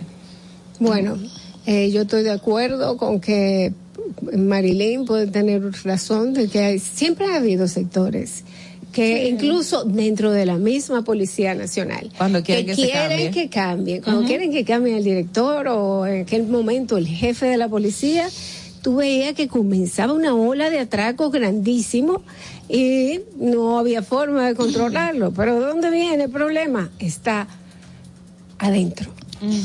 Ay, no, que no lo cambien, por favor. Que no lo cambie, ¿y por qué? ¿Te, te gusta? No, no, no. Lo que pasa es que, y, y quizás podríamos, podríamos hablar más ampliamente de eso. Porque eso es un remedio que nos han dado siempre. Ok. Entonces, eh, si nos lo dan otra vez, es señal de que no, de que estaremos Va a ser lo mismo. igual. Exacto. Eh, por Sí. eso lo digo, no porque esté a favor de que él esté ahí o, o que cualquier otra persona esté ahí, no, no por eso, sino que ha sido el mismo remedio de todo el tiempo. Bueno, Apagar el fuego. eh, tenemos dos notas más de voz, vamos a escucharlas. Buen día. El control creo que ni lo llegaron a perder, ni lo llegaron a tener. Entiendo que ahora la solución sería que ellos informen a la población cómo van a acabar un poco con la delincuencia o la ola de atracos que vive eh, República Dominicana. Buen día. Buen día, gracias. Vamos a ver la otra. Claro que sí, que se está perdiendo. Está perdiendo, la perdió y la seguirá perdiendo si esto sigue como va. Porque para mí que nada de que esa gente que están matando son los que están haciendo los robos, son otros delincuentes que lo cogen como un amuleto. O sea, que están dirigidos. Va, va, va en la misma línea de, de Marilyn. de Marilyn. Y si ustedes supieran que también con el con el tema de, la, de los apagones, señores, el gobierno lo cree firmemente que todo esto fue un sabotaje. O sea, y yo lo pude confirmar en el fin de semana. O sea, se cree. detalles? Eh, no, no tengo todos los detalles, pero ellos tienen la teoría de que efectivamente todo esto fue planificado Y escuché a alguien el otro día decir también como que el tema de los atracos pareciera algo planificado. Eh, no recuerdo quién, quién dijo un comentario en ese sentido. Y Chu, eh, el ministro de, de, Indust- em, De Interior y de Policía. Policía, Jesús Vázquez, decía, y una forma como que para decir, mire, esto es eh, que los lugares donde, donde funciona mi país seguro no se están dando esas olas de, de atracos. Em, pero definitivamente el gobierno o, o algunos del gobierno piensan que esto también es dirigido. O sea, tanto lo que pasó con las EDES, la- la- los apagones y la, la, plan- la no planificación de sacar de, de algunas eh, plantas generadoras de, de- del sistema y también con la parte de- de esta ola de atracos. Eh, mira, puede ser. O sea, yo no en este momento no voy a descartar nada de eso, no voy a, yo creo que puede ser que le estén buscando la forma, porque por primera vez tenemos una oposición con dinero. Eh, la oposición anteriormente estaba seca, entonces si, ha- si para hacer todo esto se necesita dinero, en caso de que se, se quiera hacer Qué lamentable, lamentable. Y sería bueno que se investigue y que se llegue a la raíz, porque, porque eso pondría en evidencia que si eso lo están haciendo para Mira. boicotear, es, pues lo están haciendo partidos, hay que ver cuáles partidos están ahí para que, para evidenciar que no trabajan para el país. Mira, en torno a este tema de la DNI, de las investigaciones con el apagón, hay que decir que la Asociación Dominicana de Industrias Eléctricas, la ADIE, respondió a esas informaciones. Ah, sí. Sí, ellos respondieron y dicen, yo voy a citar, sin objetar las facultades del DNI para desplegar investigaciones sobre lo, lo que considera de interés para la nación, incluyendo el sistema eléctrico, es importante señalar que tanto los incidentes como los mantenimientos periódicos en unidades de generación son debidamente comunicados a los C, dígase al, al órgano coordinador del sector eléctrico, en estricto apego a las normativas y regulaciones del sector eléctrico, así como a las recomendaciones de los fabricantes de las plantas para preservar el buen el buen estado de esos activos y monitoreados por la Superintendencia de Electricidad. O sea, ellos ellos rechazan que, que Eh, haya se una diera una irre- irregularidad en, en esa línea. Mira, en el momento Y de hecho, la información que ha dado el, desde el Estado, desde el Estado, la información in- inicial no, no le va, o sea, si estamos hablando una avería y un mantenimiento, a veces mantenimientos programados, tú sabes. Sí, pero ¿cuál es la, la, la casualidad de la vida de que ah, vamos, vamos, jamás en la vida vamos a repararlas o vamos a darle mantenimiento a todas juntas o, a una gran es cantidad? que el gobierno justificó. Justificó eso, justificó las salidas. A De la- de la- de la sí, planta. justificó las salidas. Y al gobierno, al que, al que mejor le interesaría al gobierno decir que eso es un sabotaje al, al mismo, porque por, por, por ese mismo tema. y no lo ha hecho y nunca lo hizo, o sea, desde el inicio no, no ha hablado de eso, al contrario, dijo eso es justificado, o sea, se justificó. se está- lo estaba justificando, pero sí eh, ellos ellos tienen esa esa, Esa teoría. percepción, esa esa Bueno, teoría. eh, bueno, eh, en el caso de los apagones no es normal, no es igual, estamos sintiéndolo mucho más que antes, entonces no nos vendan algo porque no somos estúpidos. El problema es que el gobierno o todas esas empresas, todo el mundo se ha creído que el dominicano se quedó eh, eh, comprando espejitos y ya el dominicano abrió los ojos hace mucho y piensa de otra forma. Señores, una buena noticia, AstraZeneca cambiará la vacuna por otros medicamentos a República Dominicana. Ellos accedieron a enviar a República Dominicana varios tipos de medicamentos en lugar de la vacuna contra el COVID-19 que estaban pendientes de llegar al país. Esto fue informado el viernes por el ministro de Salud, Daniel Rivera. Se ha conseguido que se van a sustituir por medicamentos antihipertensivos, esos son para la presión, eh, especiales eh, para el asma, eh, incluso de alto costo. O sea que si se puede hacer este cambio que fue propuesto por la República Dominicana a causa del retraso que tuvo AstraZeneca para cumplir con la entrega de las vacunas que se había comprometido a enviar a nuestro país. Eh, esta vacunación, señores, está parada desde hace meses. Antes, aquellas personas que no se han puesto su tercera vacuna, pues les invito personalmente y a que vayan y se la pongan. Este es el mejor momento porque eh, tenemos un nuevo pico aquí, aunque no se siente fuerte, pero yo soy te- testimonio de eso. Eh, señores Ogla. Señor, en el día de ayer, también una información que es internacional, pero relevante para todos, el presidente de los Estados Unidos, eh, junto con su esposa, visitó el lugar donde ocurrió lamentablemente la matanza en Texas, eh, donde unas 25, 21 personas murieron entre ellos 19 niños y, dos adul- adultos. Y el presidente de los Estados Unidos pues eh, además de ir en, en un, un- para dar las condolencias un poco tratar con las víctimas también eh, hablaba o, se tomaba este este tema nuevo con relación a, a las armas. Y uno de los padres y las personas que estaban ahí le decía hagan algo hagan algo le gritaba a alguien desde la calle cuando abordaba la, la iglesia. Y Biden respondió lo haré esperamos, eso es como, como lo que todo el mundo quiere y que esta situación cambie en los Estados Unidos porque es, es terror lo que viven las familias, los padres, los hijos, porque usted no sabe cuándo alguien de repente despierta y con un rifle comienza a disparar a todos lados. Así que esperemos que se haga algo y que haya un cambio en Estados Unidos con relación a la regulación de las armas y el acceso a las armas de fuego. Que no depende del presidente, no depende, depende. Del, depende del Congreso. Eh, y también dijeron en Texas que van a investigar la respuesta de la policía al, al tiroteo de la escuela en Uvalde.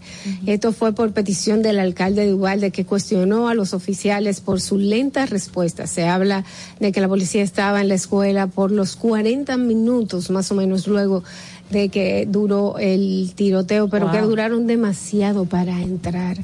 Eh, esto lo van a investigar. Eh, en el día de ayer me reuní con una profesora de Estados Unidos que ella decía, yo no sé manejar un arma y ha sido una de las soluciones presentadas por el Partido Republicano para, para contrarrestar, en vez de quitar el acceso a poderse armar tan fácilmente a personas que no tienen el background limpio o que simplemente son menores de edad que pueden ser influenciables o que pueden tener problemas mentales o personas X que pueden tener problemas mentales en este background. Eh, por, es lo mínimo que se puede hacer, pero hay que hacer algo en Estados Unidos y nosotros vernos en ese espejo. Señores, vamos a una pausa, vamos a una breve pausa que son las 8 y 6 de la mañana y regresamos inmediatamente con Distrito Informativo. Quédese con nosotros. No te muevas de ahí. El breve más contenido en tu distrito informativo. Yo creo que hoy hay sobradas razones para darle gracias a Dios por nosotros haber tenido un presidente de la talla de Luis Abinader que le ha tocado enfrentar una situación difícil nunca antes vista en el mundo. Sin embargo, dentro de todas esas cosas, ha tenido presente a nuestro sector agropecuario, un sector tan frágil, tan importante y tan determinante como somos todos y cada uno de nosotros. Y nos dio una mano en un momento determinante donde nos estábamos ahogando con una pandemia tan grande, todo difícil. Y habilitó al Banco Agrícola en la presencia de nuestro querido compañero Durán para que nos prestara dinero a tasa cero. Y eso dio lugar a que nosotros nos oxigenáramos y pudiéramos sobrevivir a esta situación. Presidencia de la República Dominicana. Ahí mismito donde estás. O tal vez aquí, recostado bajo una pata de coco. O en la arena tomando el sol. O dentro del agua, no muy al fondo. O simplemente caminando por la orilla. Ahí mismo, abre tu nueva cuenta móvil BH de León. 100% digital y sin costo. La creas en minutos con cero pesos desde Móvil Banking Personal. Ábrela donde quieras. Solo necesitas tu celular. Banco BH de León. Síguenos en nuestra cuenta de Instagram para mantenerte informado de todo lo que sucede en el programa. Arroba Distrito Informativo. Glen Beauty Salón con su Nails Bar Spa y Estética. Somos un centro equipado con las mejores tecnologías de belleza y un personal capacitado listo para que tengas una experiencia glam. Contamos con las técnicas más avanzadas de uñas, spa y centro de estética. Somos especialistas en reparación e hidratación de cabello botox capilar. Glam tiene para ti todo lo que necesitas para consentirte. Visítanos en la prestigiosa zona de Bellavista. Llámanos y reserva tu cita al 809-333-5174 y al WhatsApp 849-255-5174. Tenemos un espacio para ti. Glam Beauty Salon, Nails Bar, Spa y Estética. Una inversión del Estado Dominicano de aproximadamente 2.500 millones de pesos para el productor arrocero como una entrega directa al sector. Ningún gobierno ha apoyado al sector arrocero como lo ha hecho el presidente Luis Abinader. Sin su apoyo, los productores estaríamos pasando por un mal momento. Sin su intervención en medio de esta crisis mundial, estarían los campos al día de hoy posiblemente abandonados y el pueblo estaría desabastecido de su principal alimento. Gracias a su gran visión, el pueblo puede contar y estar tranquilo con más de 7 millones de quintales de arroz en almacenes, garantizando la seguridad alimentaria del pueblo dominicano. Gobierno de la República Dominicana. Si quieres participar en el programa, envíanos tu nota de voz o mensaje escrito al WhatsApp 862-320-0075. 862-320-0075. Distrito Informativo. Y, y- y aquí está el equipo del gusto, la bella Dolphy Peláez. Busquen un suape y busquen un recogedor porque me voy a regar. Lo acompaña ñonguito. Que usted se sacrifique tanto en su oficina hasta las 8 de la noche. El importado Harold Díaz. Lo mío es de hilo de Yedella. La más reciente adquisición, el actor más cotizado, más no, el mejor pagado, Oscar Carrasquillo. Y el hombre que gana menos que su mujer tiene que se sienta negro en la cama, en la intimidad. Juan Carlos Pichardo. Señores, esto es el gusto de las 12. Sintonice a partir de las 12 del mediodía por La Roca 91.7. Si quieres más diversión, no busques, no hay más. Te acompañan de lunes a viernes, de 12 a 2 de la tarde por La Roca 91.7 FM. E- El gusto de las 12. ¿Viste qué rápido? Ya regresamos a tu distrito informativo. Todo lo que debes saber para vivir en comunidad lo tenemos aquí. Municipalidad Global con Víctor Félix. Así es, amigos, 8 y 11 de la mañana es el momento de recibir a nuestro colaborador, una persona que siempre nos mantiene eh, al tanto de lo que está pasando en las calles, en los municipios. Eh, nos habla de Municipalidad Global. Víctor Félix nos acompaña. ¿Cómo estás? Bienvenido. Hola, buenos Qué bueno días. estar contigo. Sí, bueno gracias. volverte a ver. Gracias de nuevo por aquí después de unos días de, de descanso. Pues vamos muy bien. Eh, quiero antes de, de iniciar con el tema de hoy, darle un saludo a, a nuestra gente de Santiago, Puerto Plata, Dajabón y Montecristi, donde estuvimos hace unos 10, 12 días viendo algunos trabajos de por allí y tenemos mucha información que vamos a compartir aquí ya los próximos días con esos municipios bien pujantes. O sea, me sorprendí de la actividad económica que tiene Dajabón. Realmente me sorprendí. Sí, sí. Inusual, inusual. He estado otras veces, sí. He estado otras veces, pero en esta ocasión bastante movimiento comercial de manera inusual lo noté. Parece que eh, eso ha ayudado bastante. Aunque tuve ya, después fue en el 20 por ahí con el tema del COVID, que parece que estaba saliendo, pero por ahí el COVID casi no dio golpes, como lo dio en las zonas eh, urbanas como la nuestra. Eh, Montecristi está muy linda también en la parte de la playa, hay muchos hoteles, está surgiendo un turismo ecológico por Ecológico, ahí sí. muy importante. Mira, la gente haciendo- el ministerio está- el ministerio de medio ambiente está haciendo una una gran, no, una gran inversión. ¿Cómo va eso? Mira, está precioso, está bien controlado. Queremos felicitar. Si en todos los puntos que el Ministerio de Turismo está haciendo intervenciones de esta forma, queremos felicitarlo. Realmente Montecristi, eh, el acceso al Parque Nacional del Morro, eh, pues Pero yo bien- creo que es medio ambiente que está haciendo esa inversión. eh, voy, voy. Pues está bien controlado de manera conjunta. Tanto turismo como ambiente. Porque la parte de- como la parte, en la parte, en la montaña, o sea, la que está al frente al morro, que han desarrollado unos, unos complejitos turísticos bien bonitos allí, está bajo la orden de turismo. Y, está funcionando bastante bien, igual que la playa, los, los torneos de windsurf.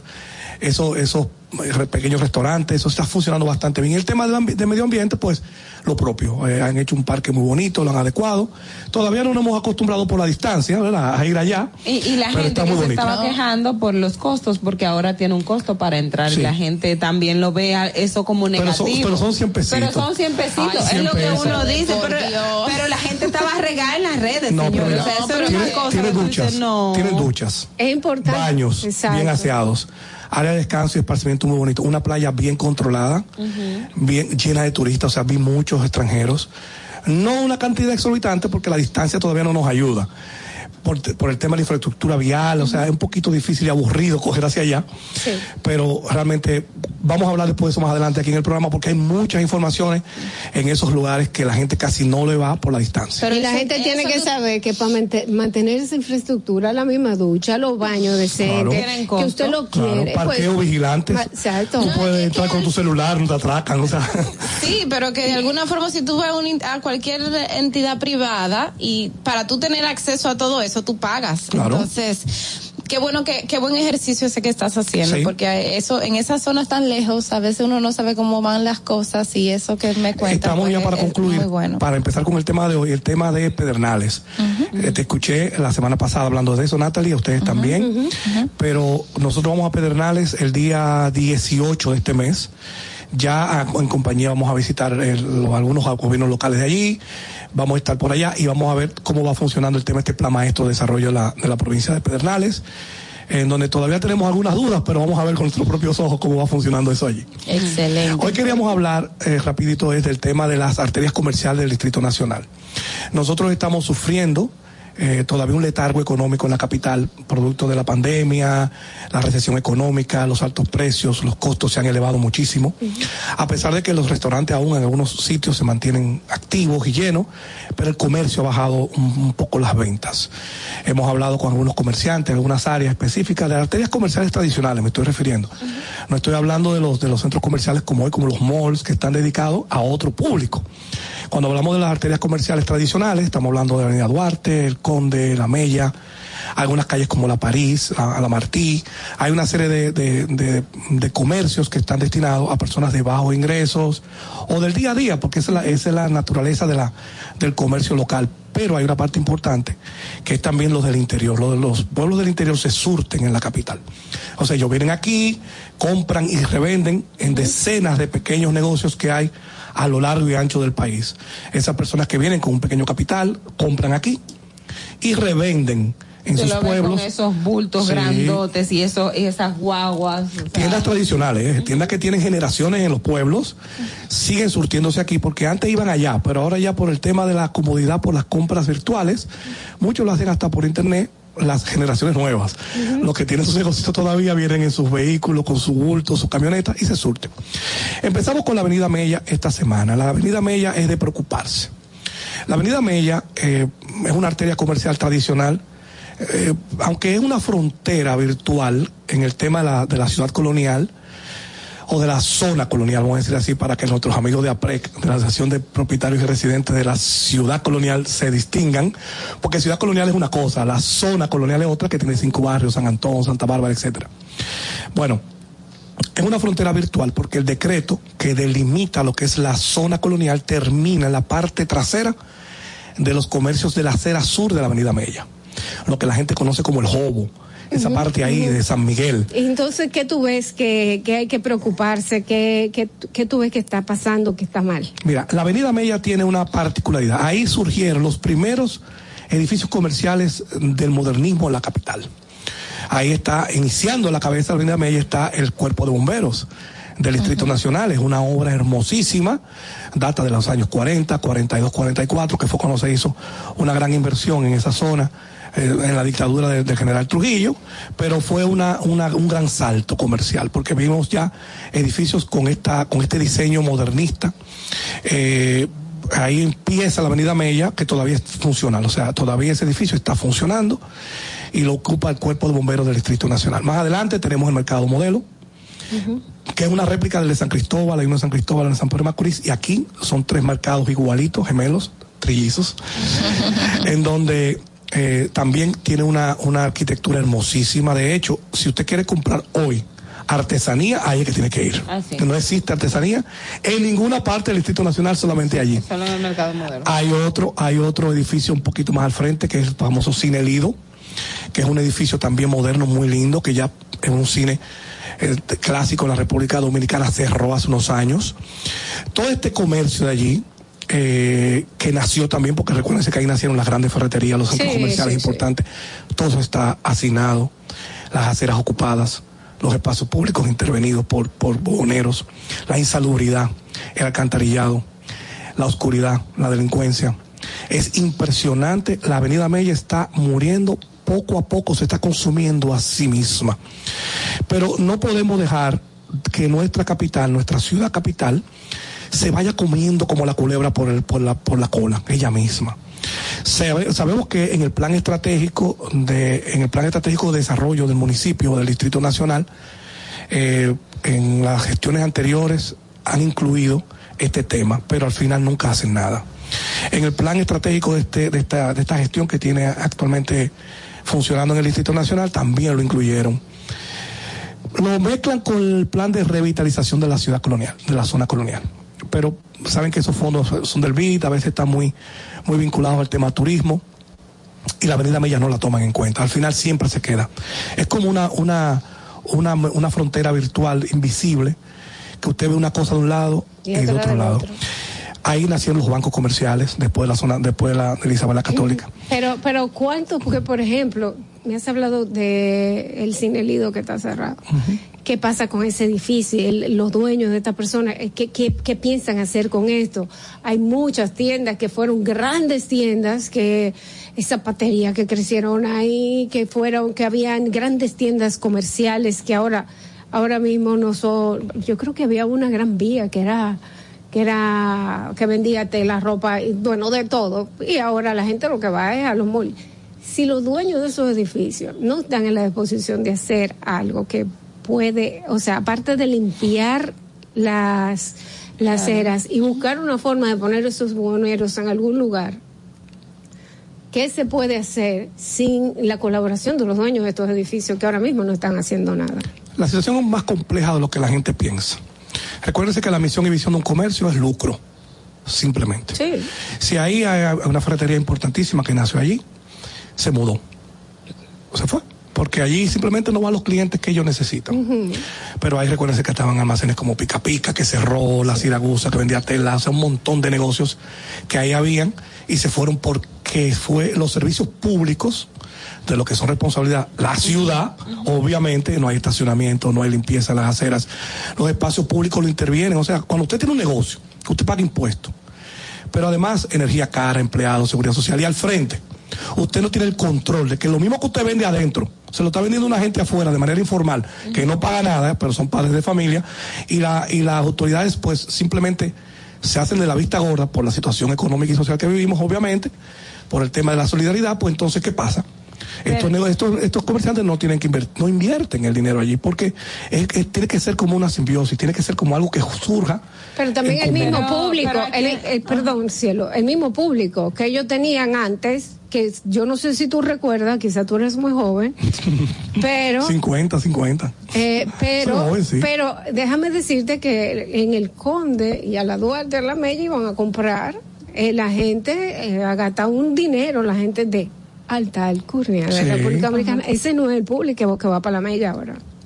Entonces, por eso te digo que los, los propietarios de esos edificios, ya sea que lo tenían alquilado, que son dueños o lo que sea, y el gobierno tienen que hacer algún tipo de... Ah, ahí, ahí lo dijiste Alianza. ya. Ahí lo dijiste. Esto es una misión de gobierno. La mella lo que tiene es un kilómetro y piquito, ¿eh? O sea, para que tú te claras. O sea, la Esa- mella no es no, tampoco una tienda comercial, wow. Y también a- a quien le corresponde, porque ahí estamos hablando de la división básicamente entre la zona colonial o la ciudad colonial, creo que nos planteabas, y la jurisdicción del Ayuntamiento del Distrito Nacional, que la zona es competencia del Ministerio de Turismo, ¿no? No, no, no. La zona colonial también, lo hemos hablado aquí, tiene, un- tiene sus complejidades. Porque influye el ayuntamiento, que es el dueño de la ciudad, turismo, por el tema del turismo, cultura, por el tema de monumentos y patrimonios monumentales que hay allí. Hay una gran influencia en eclesiástica, porque hay 17 templos católicos. Todavía pesa mucho, obviamente, cuando el cardenal López Rodríguez estaba más activo, el Era peso más- se sentía se más. Pero todavía tiene un gran peso. Y obviamente el comercio. Ahí hay unos casi 800 habitaciones de hoteles tipo boutique algunos, que también tienen su influencia. O sea, ahí como que convergen muchos intereses. Pero en el tema de la mella es, una, es un tema de ciudad. El tema de la mella es propiamente un tema del Ayuntamiento del Distrito Nacional. Sabemos que el Ayuntamiento lo tiene en su plan de desarrollo estratégico, del- de, de desarrollo estratégico del Distrito, pero no tiene los recursos. Entonces, ahí es que tenemos que ver, hay cosas que no se ven, pero que se sienten. Es como el amor, Pero que el uno no lo toca, pero se siente. mucho dinero. Bueno, lo que pasa es que así mismo tiene muchas complicaciones en sus gastos, pero la esencia misma es el tema cultural, el tema de manejar el territorio, el tema de, de pensar en la ciudad primada de América. ¿Y no está pensando usted que quizás que además de recursos, quizás también una falta de interés? De interés, Por parte de exacto. las Mira, autoridades municipales. Yo no, no quiero, bueno, esto, esto es comunicación, ¿verdad? En la campaña pasada eh, se hicieron varias propuestas para la zona, para la mella, yo lo recuerdo. La propuesta más interesante la tenía un candidato que era del PLD, el licenciado Domingo Contreras. Inclusive él hizo una presentación, él hizo una presentación en la que yo asistí, donde, donde él presentó qué iba a hacer con la mella, que iba, de- iba a crear como una especie como de colmadones eh, con esta vinculación a la cultura de la bachata, de la salsa, tipo como Bonje, que está ahí en la, en la zona colonial, o sea, una especie como de, de, de, de- de atractivos turísticos en diferentes colmadones bajo el control de la ciudad. Eso iba a permitir también con un desarrollo del tema de parqueos, porque recuérdese que la gente huye al comercio cuando no entiende dónde, dónde estacionarse, o donde no hay un transporte adecuado, pero lo más grave es el tema de la seguridad. Y no quiero terminar sin tocar este tema, que tenemos 40 años conviviendo allí, no es un tema nuevo, es un tema viejísimo porque tenemos 40 años, el pequeño Haití. Ahí detrás, Ay, sí. ahí detrás de la, del mercado modelo, tenemos lo que conocemos como el pequeño Haití. Ese pequeño Haití tenemos 40 años conviviendo ahí, ¿eh? No es que estamos hablando de que es un tema de ahora, siempre han tenido el mismo problema porque es un problema cultural, es un problema de, de, de mezcolanza de culturas que hay allí. Inclusive cuando usted quiere comprar una vela a, a, a un a un santo, a una cosa de esta que se hace con la cultura de, de, de esta cultura del, del, del, Del gagá. del gagao, del vudú, Del lo que vudú. fuere, ahí es que usted va, porque hay una mezcla cultural muy rica. Y este problema también hay que resolverlo, porque es un problema de salubridad, es un problema de hacinamiento, es un problema de, de comercio informal. Y allí está la mayoría de los distribuidores de flores de la capital. Ahí usted quiere comprar flores por mayor. Pero ahí que se barata que venden todas. compra ahí. Ahí es que está la mayor distribuidora de. Sí, de- créeme. de- Perdón, Sí. perdón que te interrumpa, Sí. Víctor. Pero usted te va a una floristería de aquí que les cobran todos los cuartos del mundo. Usted se va para allá, ahí mismito, usted se para con esa mujer y compra flores, muchas, y bonitos arreglos baratos. Ahí es autosostenible. Si ahí se hace una inversión de infraestructura, correcto.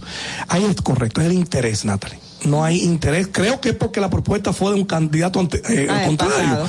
Digo yo, porque el- yo la vi. Inclusive la inversión era unos, si mal no recuerdo, creo que eran unos 700 u 800 millones de pesos para reactivar todo esto allí, porque es autosostenible. O sea, después que usted tiene la infraestructura de, revitalizar el mercado, el comercio, organizar el tránsito. Pero- Recuérdense que la media antes era de dos vías, en una vez. Sí, que también yo siento que, que se puede explotar lo que son las, lo que es el apoyo privado en este caso. Porque, por ejemplo, este ayuntamiento en el Distrito Nacional ha construido muchos parques y ha rehabilitado, revitalizado va- muchas zonas. Va- vamos a, a con corregirte. ayuda del sector privado. Ha revitalizado parques, no ha construido parques. Bueno, pues ha revitalizado, Ahora me, sí. cons- me, me- Claro. me co- me acepto la, la corrección. Pero ha sido con el sector privado, correcto. Exacto, entonces eso es bueno, que se aproveche el sector privado para que se levanten, para que Porque para que ahí se mejore la- e- esa, esa zona. Entonces quizás, no sé, yo no sé. Porque cómo- ahí hay dueños que van de, de locales que se van a ver beneficiados directamente.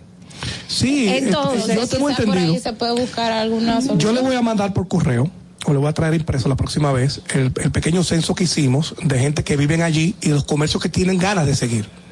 Hay muy pocas personas viviendo allí por el mismo deterioro de las infraestructuras y de los servicios. No hay agua, Pero no importa que yo no viva ahí, si el apartamento es mío, Claro. yo tengo que tener algún Claro. interés, porque si en el momento que me quieren poner algo, el gobierno, yo soy la primera que voy a poner trabas. Yo quiero O sea, terminar diciendo lo sí. siguiente. Vamos a tomar esa rayita virtual del decreto de la zona colonial, ciudad colonial, de los, Y moverla los- y un po- un poquito más al norte, para que para que sea, porque aquí sí hay una revitalización importante. De hecho, está en el plan de desarrollo del distrito, ¿eh? lo tiene la gestión actual. No tiene el monto, porque no lo encontré, no lo encontré. pero está en el plan. Parece que ellos lo han ido postergando. Obviamente, ya van dos años de esta gestión y no hemos podido ver todavía que se arranca. Así que le pedimos al ayuntamiento y al gobierno que hagamos algo por la mella. La próxima vez seguimos con otra arteria comercial del Distrito Nacional. Bueno, señores, vamos a agradecer la presencia de Víctor Félix, siempre nos trae cosas interesantes. Sí, tenemos pues ya varias promesas para la semana que viene. Quédense con nosotros, señores, ¿cómo anda el tránsito? 8 y 28 de la mañana, ¿estás en la calle? Vamos a ver cómo anda el tránsito y regresamos. Para que llegues a tiempo y no te compliques con el clima, te traemos en el Distrito Informativo el tráfico y el tiempo. Y así se encuentra el tráfico y el tiempo a esta hora de la mañana en Santo Domingo.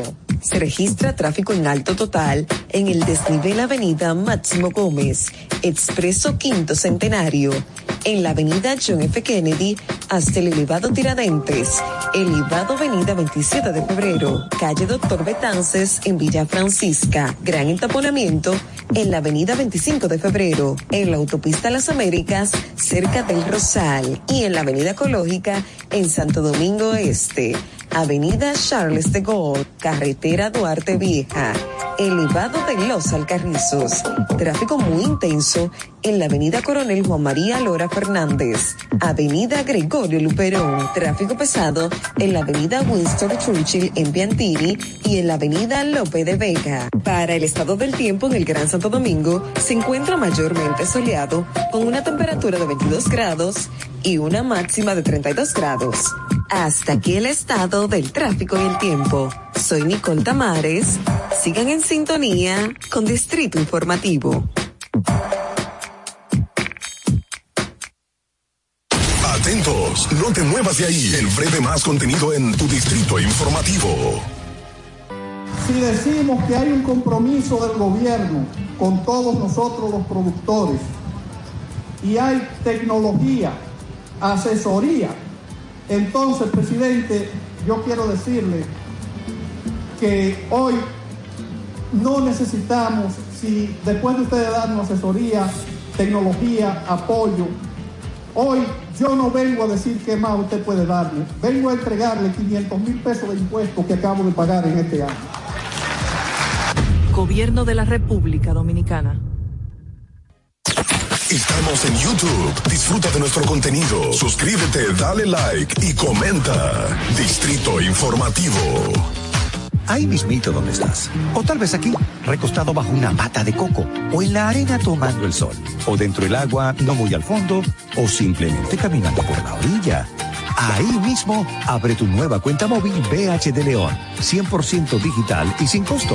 La creas en minutos con cero pesos desde Móvil Banking Personal. Ábrela donde quieras. Solo necesitas tu celular. Banco BH de León. Estás disfrutando de Distrito Informativo. Cuando uno ve televisión, busca entretenimiento, algo con que identificarte y que te dé un buen momento. Hay tantas cosas en el mundo, demasiados inventados, pero ¿dónde veo lo mío? Lo de los dominicanos. Y a ese mismo punto hemos venido cayendo para el mejor contenido. Baja Dominican Network. Te aseguro que si lo bajas inmediato te vicias a llorar conciertos musicales, religiosos y noticias. Pero ¿acaso sabes tú que es realmente adictivo en esta comunidad su contenido exclusivo? Oye, lo mejor de ahí para que lo tengas siempre puesto es el servicio limosina que ofrecemos yo y Ñeñe. ¿Cómo que eso es lo más duro? Estoy seguro que tú has visto. El programa de los compadres con Correa y con Ñonguito. Perdóneme, muchacho, que le dañe el momento. El mejor programa de ahí, Conchi Santi, el Y recuento. si yo bajo la aplicación, a tú te lo guata bien. Si tú eres dominicano, baja Dominican Network. nos aprobaron una línea de crédito de 120 millones para la pignoración de la leche UHT de producción nacional. Fuimos favorecidos con un préstamo tasa cero para instalar un proyecto fotovoltaico de 857 kilowatts que nos permitirá producir el 75% de nuestro consumo de la pasteurizadora Isura con energía renovable. Agradecemos infinitamente que usted haya aprobado los 700 millones de pesos, de los cuales 270 millones de pesos están en el Conaleche, con el objetivo expreso de que cada ganadero pueda cultivar sus pastos, 50 tareas gratis y un novedoso programa de lo que es la inseminación artificial para mejorar las razas lecheras. Presidencia de la República Dominicana. ¿Viste qué rápido? Ya regresamos a tu distrito informativo. La hora estilar ha llegado. Por eso te traemos la entrevista del día en tu distrito informativo. 8 y 33 de la mañana. Gracias por continuar con nosotros aquí en Distrito Informativo. Recuerden que todas nuestras entrevistas están en nuestro canal de YouTube y que en este momento estamos transmitiendo en vivo también allá. Aparte de estar en Vega TV y aquí en La Roca. 91.7 FM. Eh, bien, señores, vamos a recibir a nuestro invitado especial. Él es Yatzel Román González. Eh, es viceministro de Asuntos Consulares, Migratorios y de ministerio, del Ministerio de Relaciones Exteriores. Qué bueno que nos acompañas. Tenemos muchas, muchos temas que desarrollar contigo. Muchísimas gracias por despertarse eh, tempranito en la mañana y venir para acá.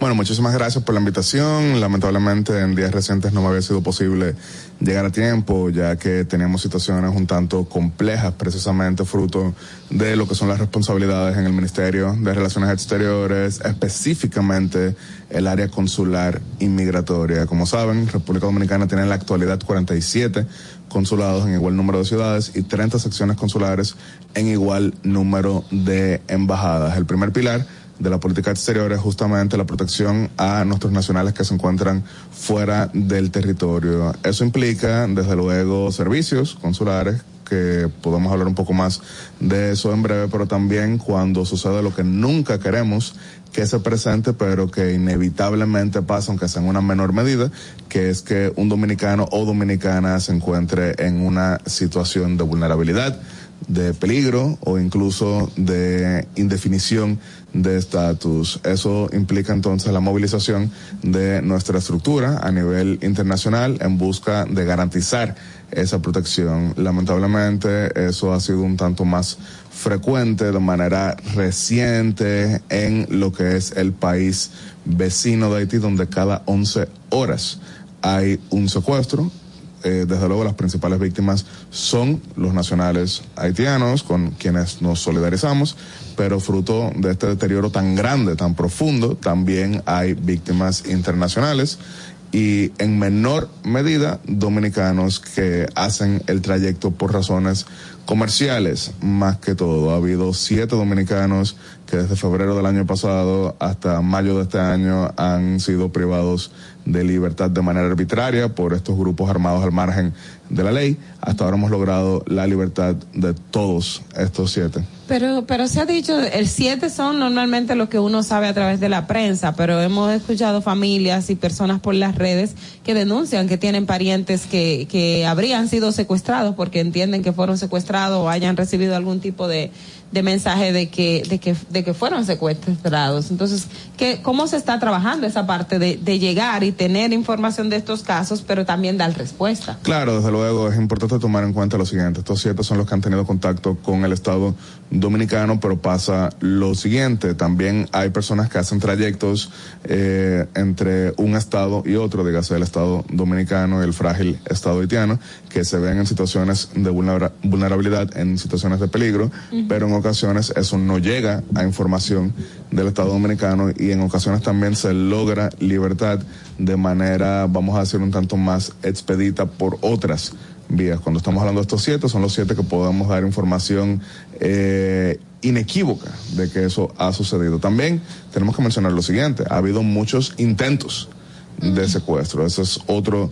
tema a tomar en cuenta y repito, no solamente contra los dominicanos, la mayoría de las víctimas son haitianas, pero ha habido muchos casos de intento de secuestro y es precisamente lo que hace que en ocasiones se vean cortados los trayectos terrestres, eh, ya que en ocasiones se trata de territorio que ha sido controlado por una pandilla o más peligroso aún, territorio que está en pugna por más de, una, una pandilla. pandilla. Y cuando se llevan a cabo estos enfrentamientos, generalmente lo que se hace es que se corta el trayecto terrestre, pero también hay quienes, por razones comerciales, hacen el trayecto, ven peligro, en ocasiones ven intentos, pero eh, eso no llega a lo que sería esa situación. Incluso pueden ver en la prensa personas que han compartido con distintos medios lo que son estas experiencias de casi secuestro. Así que es una situación que nos hace como Estado recomendar no viajar a Haití, salvo por razones esenciales. Eh, este, una, una pregunta que me, me llama demasiado la atención. Siempre se habla de estos casos. Hay tantos dominicanos, hay una guagua, hay tan pero nunca dicen cómo resuelven, si en realidad Nadie se le ha pagado. No, ningún estado va a decir si se le ha pagado a los terroristas A los pandilleros. o a los pandilleros que están haciendo este, este, si Porque se le está dando gratis no dinero. lo hacen ni de gratis El lo sueltan el Estado, tampoco. el ¿eh? Estado dominicano jamás ha pagado por un secuestro, jamás. Pero ¿cómo hacen esta ¿Cómo hacen? Personas de seguridad, eso no lo podemos compartir, pero si les decimos, el Estado dominicano jamás ha pagado por un secuestro, y no solamente en este caso. Sabemos que, por ejemplo, el 27 de febrero de 1980, nuestra embajada en Bogotá, Colombia, fue tomada por secuestro durante dos meses por el grupo guerrillero comunista M19. El Estado dominicano en esa ocasión no pagó por el secuestro, a pesar de que sí lograron eh, los guerrilleros en ese momento otro pago por otras vías. Incluso me imagino que han visto las diversas entrevistas que el secuestrador, en ese momento Rosenberg Pavón, ha compartido con los medios dominicanos, hablando de cómo tomaron durante dos meses esa embajada. De hecho, hay una película sobre cómo tomaron nuestra embajada, una película mexicana, no hay actores eh, dominicanos, la mayoría están imitando el acento, no lo hacen muy bien, pero sí les hago la, sí les hago ¿Cuál la es la siguiente crítica? referencia. Sí les hago la siguiente referencia. El Estado dominicano jamás ha pagado por lo que es liberación. Ahora bien, eso no quiere decir que no hay quienes paguen por otros secuestros, porque si hay un secuestro cada 11 horas es porque se ha convertido en una industria terrible, tenebrosa, espeluznante, pero que ahí existe. Sin embargo, ni el Estado dominicano ni otros estados han erogado fondos para estos pagos. Ahora bien, ante la pregunta muy concreta, muy válida que se hace, de entonces cómo se logra claro, la exacto. libertad, eso por razones de inteligencia y estrategia no podemos compartirlo en este programa, como tampoco lo han escuchado de Estados Unidos, tampoco lo han escuchado de Canadá, tampoco lo han escuchado de Francia, así que le pedimos comprensión a la audiencia. El, el personal consular, o sea, el, el personal diplomático que tenemos en Haití, ¿cómo se está trabajando? Eh, porque, por ejemplo, tenemos el diplomático que fue secuestrado. Se supone que los diplomáticos tienen que tener cierto nivel de, de seguridad, alguien que lo acompañe. La información que teníamos es que él andaba solo. Entonces, ¿cómo está el personal diplomático o un representante de República Dominicana que trabaja en, en una dependencia del gobierno dominicano en Haití? Frente a esta situación de, de, de, de inseguridad. seguridad. Ya, ya, ya. Claro, se toman todas las medidas de seguridad, se toman todas las medidas de refuerzo. Sin Pero embargo, sin, sin embargo, hay fallas, desde luego, que, eh, que se dan. Y repito, así como tomaron nuestra embajada en Colombia, también como por ejemplo ustedes recordarán que el grupo guerrillero comunista maoísta de República Dominicana, Movimiento Popular Dominicano, secuestró en marzo de 1970 al agregado militar de Estados Unidos durante alrededor de, eh, cinco días pidiendo la libertad de, eh, de su líder en ese momento, secuestro llevado a cabo por un grupo, eh, un grupo de jóvenes lamentablemente fanatizados en el comunismo, pero eso fue Estados Unidos. Recordaremos también que el mismo grupo comunista armado Movimiento Popular Dominicano secuestró a la agregada cultural de Estados, de Estados Unidos en la embajada en 1975, que secuestraron al cónsul de, eh, cónsul de Venezuela aquí en República Dominicana. Lo bueno es que aquí derrotamos de manera contundente a los secuestradores que ya eso fue extirpado por completo en los años 70, estos grupos de la extrema izquierda que de manera fanática quieren desde luego presentar eh, una versión de la historia muy, muy modificada, pero aquí derrotamos el tema de los secuestros, lamentablemente otros países no lo han logrado. Eh, se dan En, este en cuanto a la seguridad, de, los- de- seguridad de de los los funcionarios funcionarios. dominicanos, o sea, ese señor, ese señor andaba, porque ese señor andaba solo. Eh, estaba, en contra- estaba actuando en contra de protocolos eh, o era simple- simplemente la forma que él tenía de, De movilizarse. movilizarse. Eh, ¿Han pensado en algún momento en, en cerrar momentáneamente el consulado dominicano en Haití? Se ha cerrado, eh, tenemos cinco consulados en Haití. Tenemos consulado en Puerto Sí, Príncipe, tenemos sí. consulado en Cabo Haitiano, Juana Méndez, en Anzapitre y Belader. Y tenemos nuestra ¿En algún embajada. momento han Se pensado ce- en cerrarlos? Se han, eh, vamos a decir, disminuido las operaciones en más de una ocasión, eh, principalmente en julio del año pasado, cuando cae asesinado el, pres- el presidente Jovenel Moïse. Durante tres semanas estuvo cerrado en ese momento. Son situaciones que se han eh, evaluado. Nuestro Consejo de Defensa a nivel de Estado Dominicano se reúne frecuentemente y evalúa lo que son estas medidas. Ahora bien, vuelvo y repito, nadie está completamente vacunado contra lo que son este tipo de situaciones y en ocasiones, principalmente cuando se trata de días libres que hacen el trayecto de regreso a República Dominicana y esto se estaba haciendo de manera eh, terrestre, pues se dan estas situaciones porque, lo repito, hay territorios que son entonces controlados por el crimen organizado. Bueno, hay otra información que desde Cancillería está bastante calientita y de hecho esta mañana estaba yo leyendo una información de la coalición de organizaciones dominicanas en el exterior que está en contra de esta iniciativa que están impulsando ustedes para eh, que una empresa exterior se, se encargue de, de- de servicios consulares. Y cito parte de lo que ellos dicen. Esto también coloca a nuestro país en condiciones inseguras, pues el Estado no tendrá control de quién entra al país al tiempo de que la información privada de los nacionales usen, eh, que usen el consulado estará comprometida. Bueno, eso es falso en, eh, en todo sentido y vuelvo y repito, y, y discúlpenme que sea el, tan anecdótico, porque en varios medios he tenido que hacerlo, pero repito, si ustedes todos van a solicitar visado para el espacio Schengen en España, ustedes no van al consulado de España que se encuentra en la Avenida Independencia, ustedes van a un centro comercial donde una empresa capta lo que es su solicitud, esa empresa lo remite al consulado, en el consulado se toma la decisión, si el consulado considera que amerita una entrevista más a fondo, entonces la empresa le informa, pero es a través de ella que dan seguimiento. Y- Para renovar el visado estadounidense, igual van a un centro ¿A qué comercial. usted cree que se debe este tipo de información? ¿Falta de información? Quizás no, no se conoce estos procesos, o sea, porque estamos hablando de dominicanos que viven fuera. que Bueno. son los que van a hacer, Y que- y a usar, a Claro. usar los servicios consulares. servicios, Claro, en, oca- en ocasiones vuelvo y repito, cuando se intenta innovar, desde luego se dan confusiones y qué bueno que estamos teniendo este intercambio, pero sí comparto que esto lo han hecho varios países, lo están haciendo precisamente para optimizar recursos, para estandarizar costos y para fomentar transparencia. Y eso implicaría, por ejemplo, que se identifique personal que no sea necesario y se haga Sí. una reestructuración que quite personal Eh, para cancelar personal. optimiza recursos, porque también desde luego vamos a lo siguiente, vamos a decir que tú eres vicecónsul, te toca tramitar lo que son este tipo de solicitudes de visado y de pasaporte, pero al mismo tiempo tienes que hacer servicio al cliente, entonces, ah, servicio al usuario, eh, perdón, pero entonces estás en una ciudad donde hay 50 mil dominicanos, vamos a decir que de esos 50 mil hay 15 mil solicitando servicios en este momento, entonces buena parte de lo que es tu función se va en ese servicio al usuario, entonces en el momento en que estás dando servicio al usuario, eh, ya no estás tramitando la solicitud, pero entonces en el momento en que estás tramitando la solicitud, no estás dando el servicio al usuario y eso genera retrasos. Entonces, ¿por qué Reino Unido lleva a cabo esta práctica? Precisamente para que el funcionario, la funcionaria se enfoque en la solicitud y recortar los tiempos de respuesta. Una de las cosas, eh, precisamente con esto que hablas, que,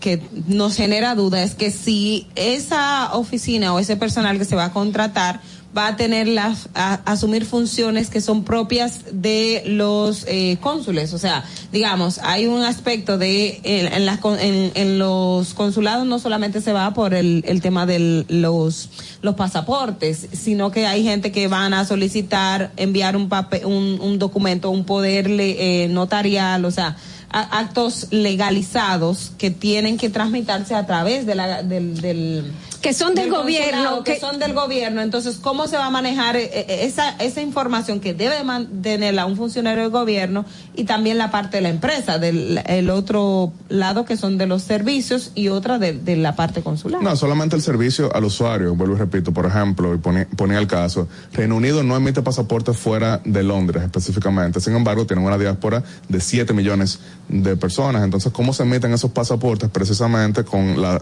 eh, externalización, es a través de ahí que ellos hacen su O sea, solicitud. la compañía va solamente A llenar formularios y pasaporte. Eh, captan lo que son estas solicitudes. ¿Por qué digo específicamente formulario? Porque también, por ejemplo, y repito, o sea, a lo mejor parte de la audiencia ha en algún momento solicitado visa para eh, para Europa, no, sol- no solamente España, porque sabemos que aquí anteriormente había un consulado de Italia que emitía visado para Italia. Aquí ya eso no existe, sino que igual uno va a un, a un área de externalización que es donde le captan la solicitud, es ahí donde le, eh, donde le toman la fotografía y demás, y eso se remite a el consulado, que es donde se toma la decisión. Esto es servicio al usuario únicamente. Tenemos repito, una, tenemos una llamada para adelante. usted. Vamos a ver, buenas. Desde Buenos Nueva días, York. chicas. José Jiménez, desde la ciudad de Nueva York. De- aquí, ahora sí, ahora sí. Eh, le habla el señor José Jiménez de Nueva York. Adelante. Buenos días, señor Yaptel. Ok, eh, no entendí, no escuché que le respondió a Adolfi el por qué no cerrar eh, los consulados en Haití, porque como en Haití básicamente no hay una estabilidad, no hay un gobierno definido. Eso no le escuché decir. Entonces, sobre el tema que están tocando ahora, que ya lo he escuchado mencionar que nos está comparando con los países europeos. Eh, Reino Unido creo que mencionó con el manejo de una empresa extranjera. También El Salvador, Guatemala, pero Eh, el caso de un país que no sí. emite eh, pasaporte fuera. Sí, pero claro, pero eh, eso yo, yo creo que antes de nosotros querer contratar una compañía extranjera, creo que podemos organizar la casa primero. Hace poco estuvo un ex eh, representante de, de, no recuerdo su nombre, ahí en este programa, de que trabajó en el MIDEX, en otro gobierno. Y él dijo, por ejemplo, que en, en Texas hay alrededor de 75 mil dominicanos y que estos tienen que ir o a Los Ángeles o a Nueva York. Entonces, Por eso en estamos ese abriendo un caso- consulado en Texas, ya nos aprobó el Departamento de Estado. Perfecto, pero yo digo, en ese caso, sí, yo estoy completamente de acuerdo. O en lugares donde no se, no hay tanto personal, no, no, no tenemos, que una compañía extranjera sí maneje eh, eh, esto. Pero, por ejemplo, en el consulado principal que tenemos en Nueva York, en, en Miami, en Boston, que tenemos tantos empleados que pudiéramos hacer lo que funcionen más antes de contratar una compañía externa. Claro, entiendo perfectamente lo que dice. Sí, aprovecho y menciono lo siguiente. República Dominicana tenía un consulado en Houston hasta el año 2003. Sin embargo, este fue cerrado por el Departamento de Estado, dado que no se estaba cumpliendo el convenio de Viena de relaciones diplomáticas y consulares, de que ninguna persona que tenga estatus de ciudadano residente permanente legal en el país receptor puede eh, ser designado en dicho tipo de funciones diplomáticas y consulares. Esto fue violado por varios gobiernos, nosotros lo hemos extirpado como cultura. Hoy en día todo funcionario designado en nuestros consulados en Estados Unidos o no era ciudadano o residente o tuvo que renunciar a ello para cumplir. Eso implicó que entonces Estados Unidos, el Departamento de Estado nos autorizó la apertura de cuatro nuevos consulados en ciudades que han visto un crecimiento considerable de diáspora. Por ejemplo, Filadelfia tiene alrededor de 60 mil dominicanos, principalmente que se han desplazado de Nueva York. Estamos abriendo consulado ahí. Orlando, en Florida, tiene alrededor de 120 mil dominicanos que se han movido más que todo de Miami, por eso estamos abriendo consulado ahí, autorizado por el Departamento de Estado. Eh, Texas, como usted bien hace referencia, tiene alrededor de 30 mil y por eso estamos abriendo ahí. Y New Jersey, ni hablar, 300 mil dominicanos. Por eso ampliamos lo que es la oficina satélite que existía de Nueva York, convirtiéndola en un consulado. Entonces, usted hizo referencia específicamente a Nueva York, que es el consulado más grande que tenemos. Sin embargo, tenemos, por ejemplo, en este plan piloto que está en seis ciudades, eh, la embajada en Buenos Aires y la embajada en Santiago de Chile. ¿Qué sucede? Anteriormente estas embajadas eran de función más que todo diplomática. Sin embargo, el crecimiento exponencial de la diáspora dominicana en estas dos ciudades, que hoy en día se calculan en alrededor de 30 mil dominicanos en Buenos Aires o hasta 50 mil dominicanos en Santiago de Chile, desborda por completo las capacidades de los pocos funcionarios que, eh, que ahí tenemos. Entonces, el externalizar principalmente el servicio al usuario permite que el poco personal que ahí tenemos disponible pueda enfocarse en recortar los tiempos de respuesta. Cada funcionario Pero que se envía siempre al se ha dicho, siempre se ha dicho que en los consulados hay mucho, mucha, Mucha- mucho mucha personal. gente contratada. Bueno, teníamos, por ejemplo, en Nueva York al inicio, eh, dígase, el 16 de agosto, 42 vicecónsules, de los cuales solamente estaba acreditado uno. O sea, 41 que no podían hacer nada. Nosotros los recortamos a 8. En el caso de Boston, ¿cómo es que Boston también está incluido en este plan piloto? ¿Hay muchos empleados o, cómo es? Claro, pero en Boston pasa lo siguiente. Boston no es Boston. Boston es Nueva Inglaterra. Boston es eh, Providence, Rhode Island, por poner ese tipo de ejemplo. Que, por ejemplo, pasa lo siguiente. O sea, los dominicanos somos el principal grupo migrante en Providence.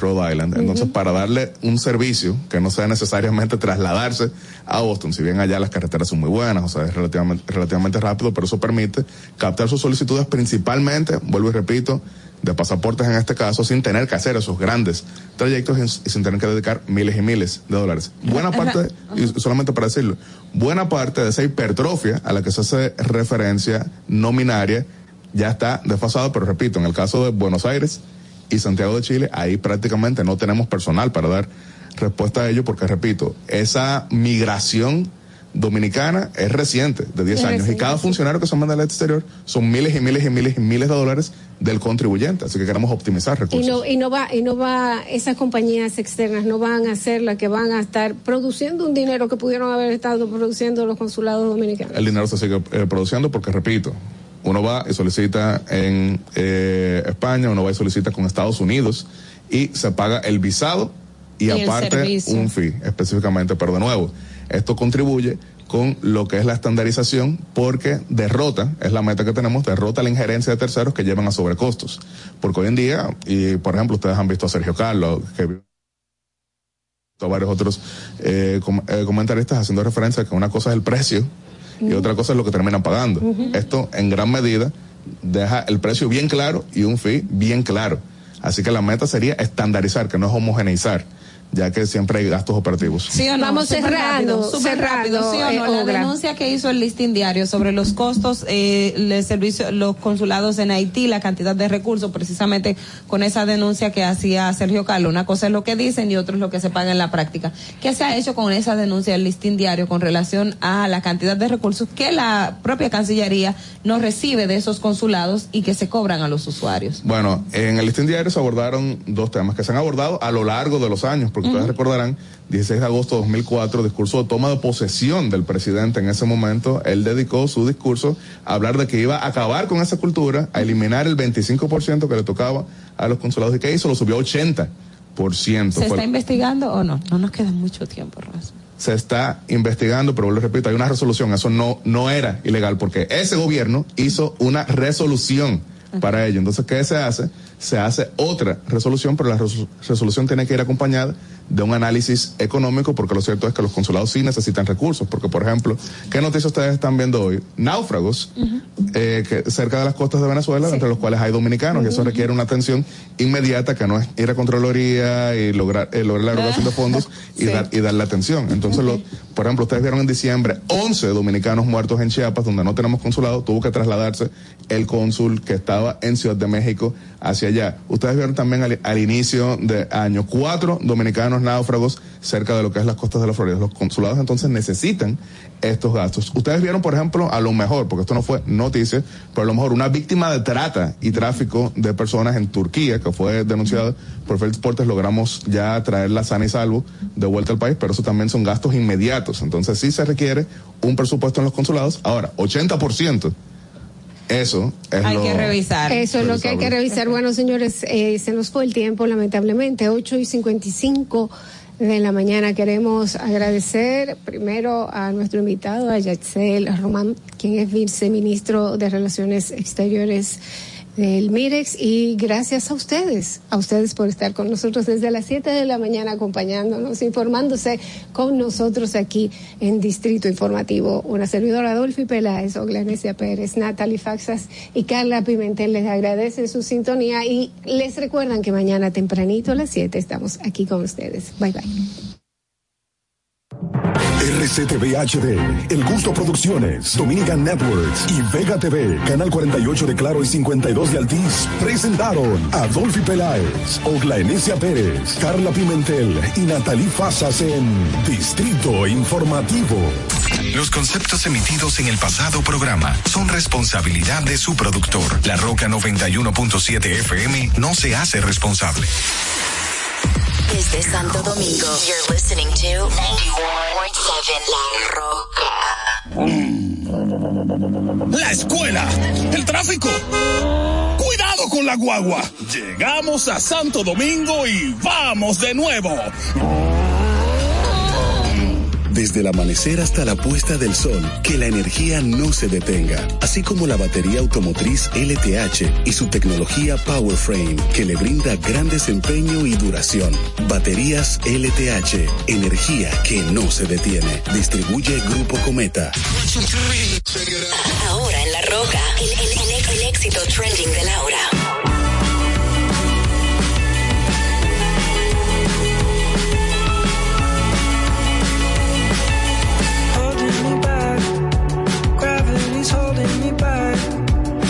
You to hold out the palm of your hand. Why don't we leave it at that? Nothing to say, and everything gets in the way. Seems you cannot be replaced, and I'm the one who'll stay.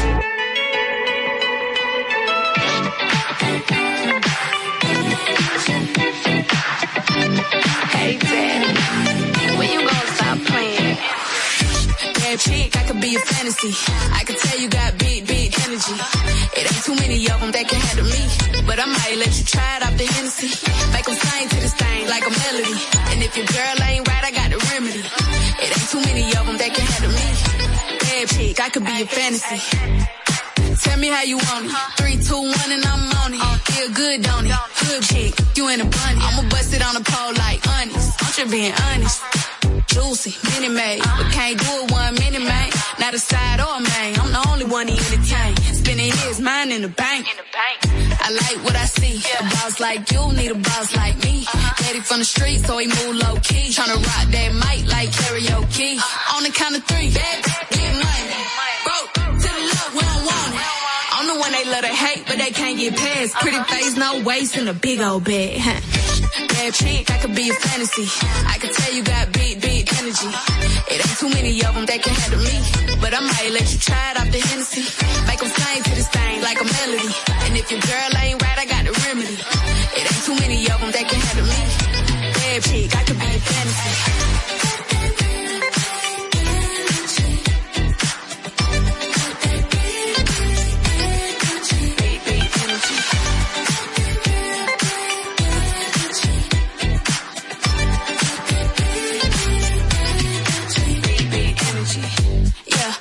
How you want it. Three, two, one, camera rolling. Do it slow motion. Uh-huh. Real chick. Them up all they big talk, lotto put 'em on. I'm just being honest. Lingerie, Dolce, blindfold. Tie me to the bed while we role play. Can't skill folk play, kiddo kitty cold case. I'm about shit, but tonight we do it your way. On the count of three, bad, get money. Broke to the love, If you ever see me broke, I'm probably rocking the cash. Pretty face, no waist with a big old bag. Bad chick, I could be a fantasy. I could tell you got big, big energy. It ain't too many of them that can handle me. But I might let you try it off the Hennessy. Make them sing to this thing like a melody. And if your girl ain't right, I got the remedy. It ain't too many of them that can handle me. Bad chick, I could be a fantasy.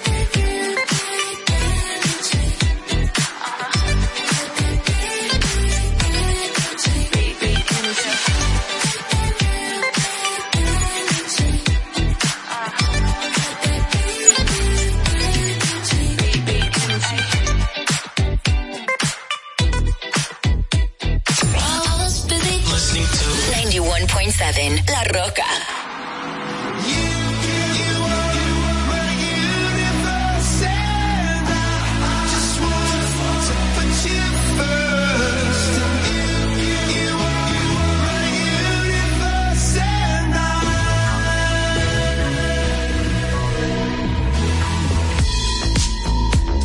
In the night I lie and look up at you. When the morning comes I watch you rise. There's a paradise they couldn't capture. That bright infinity inside your eyes. 매일 밤 내게 날아가 꿈이란 것도 잊은 채 나 웃으며 너를 만나 Never ending forever baby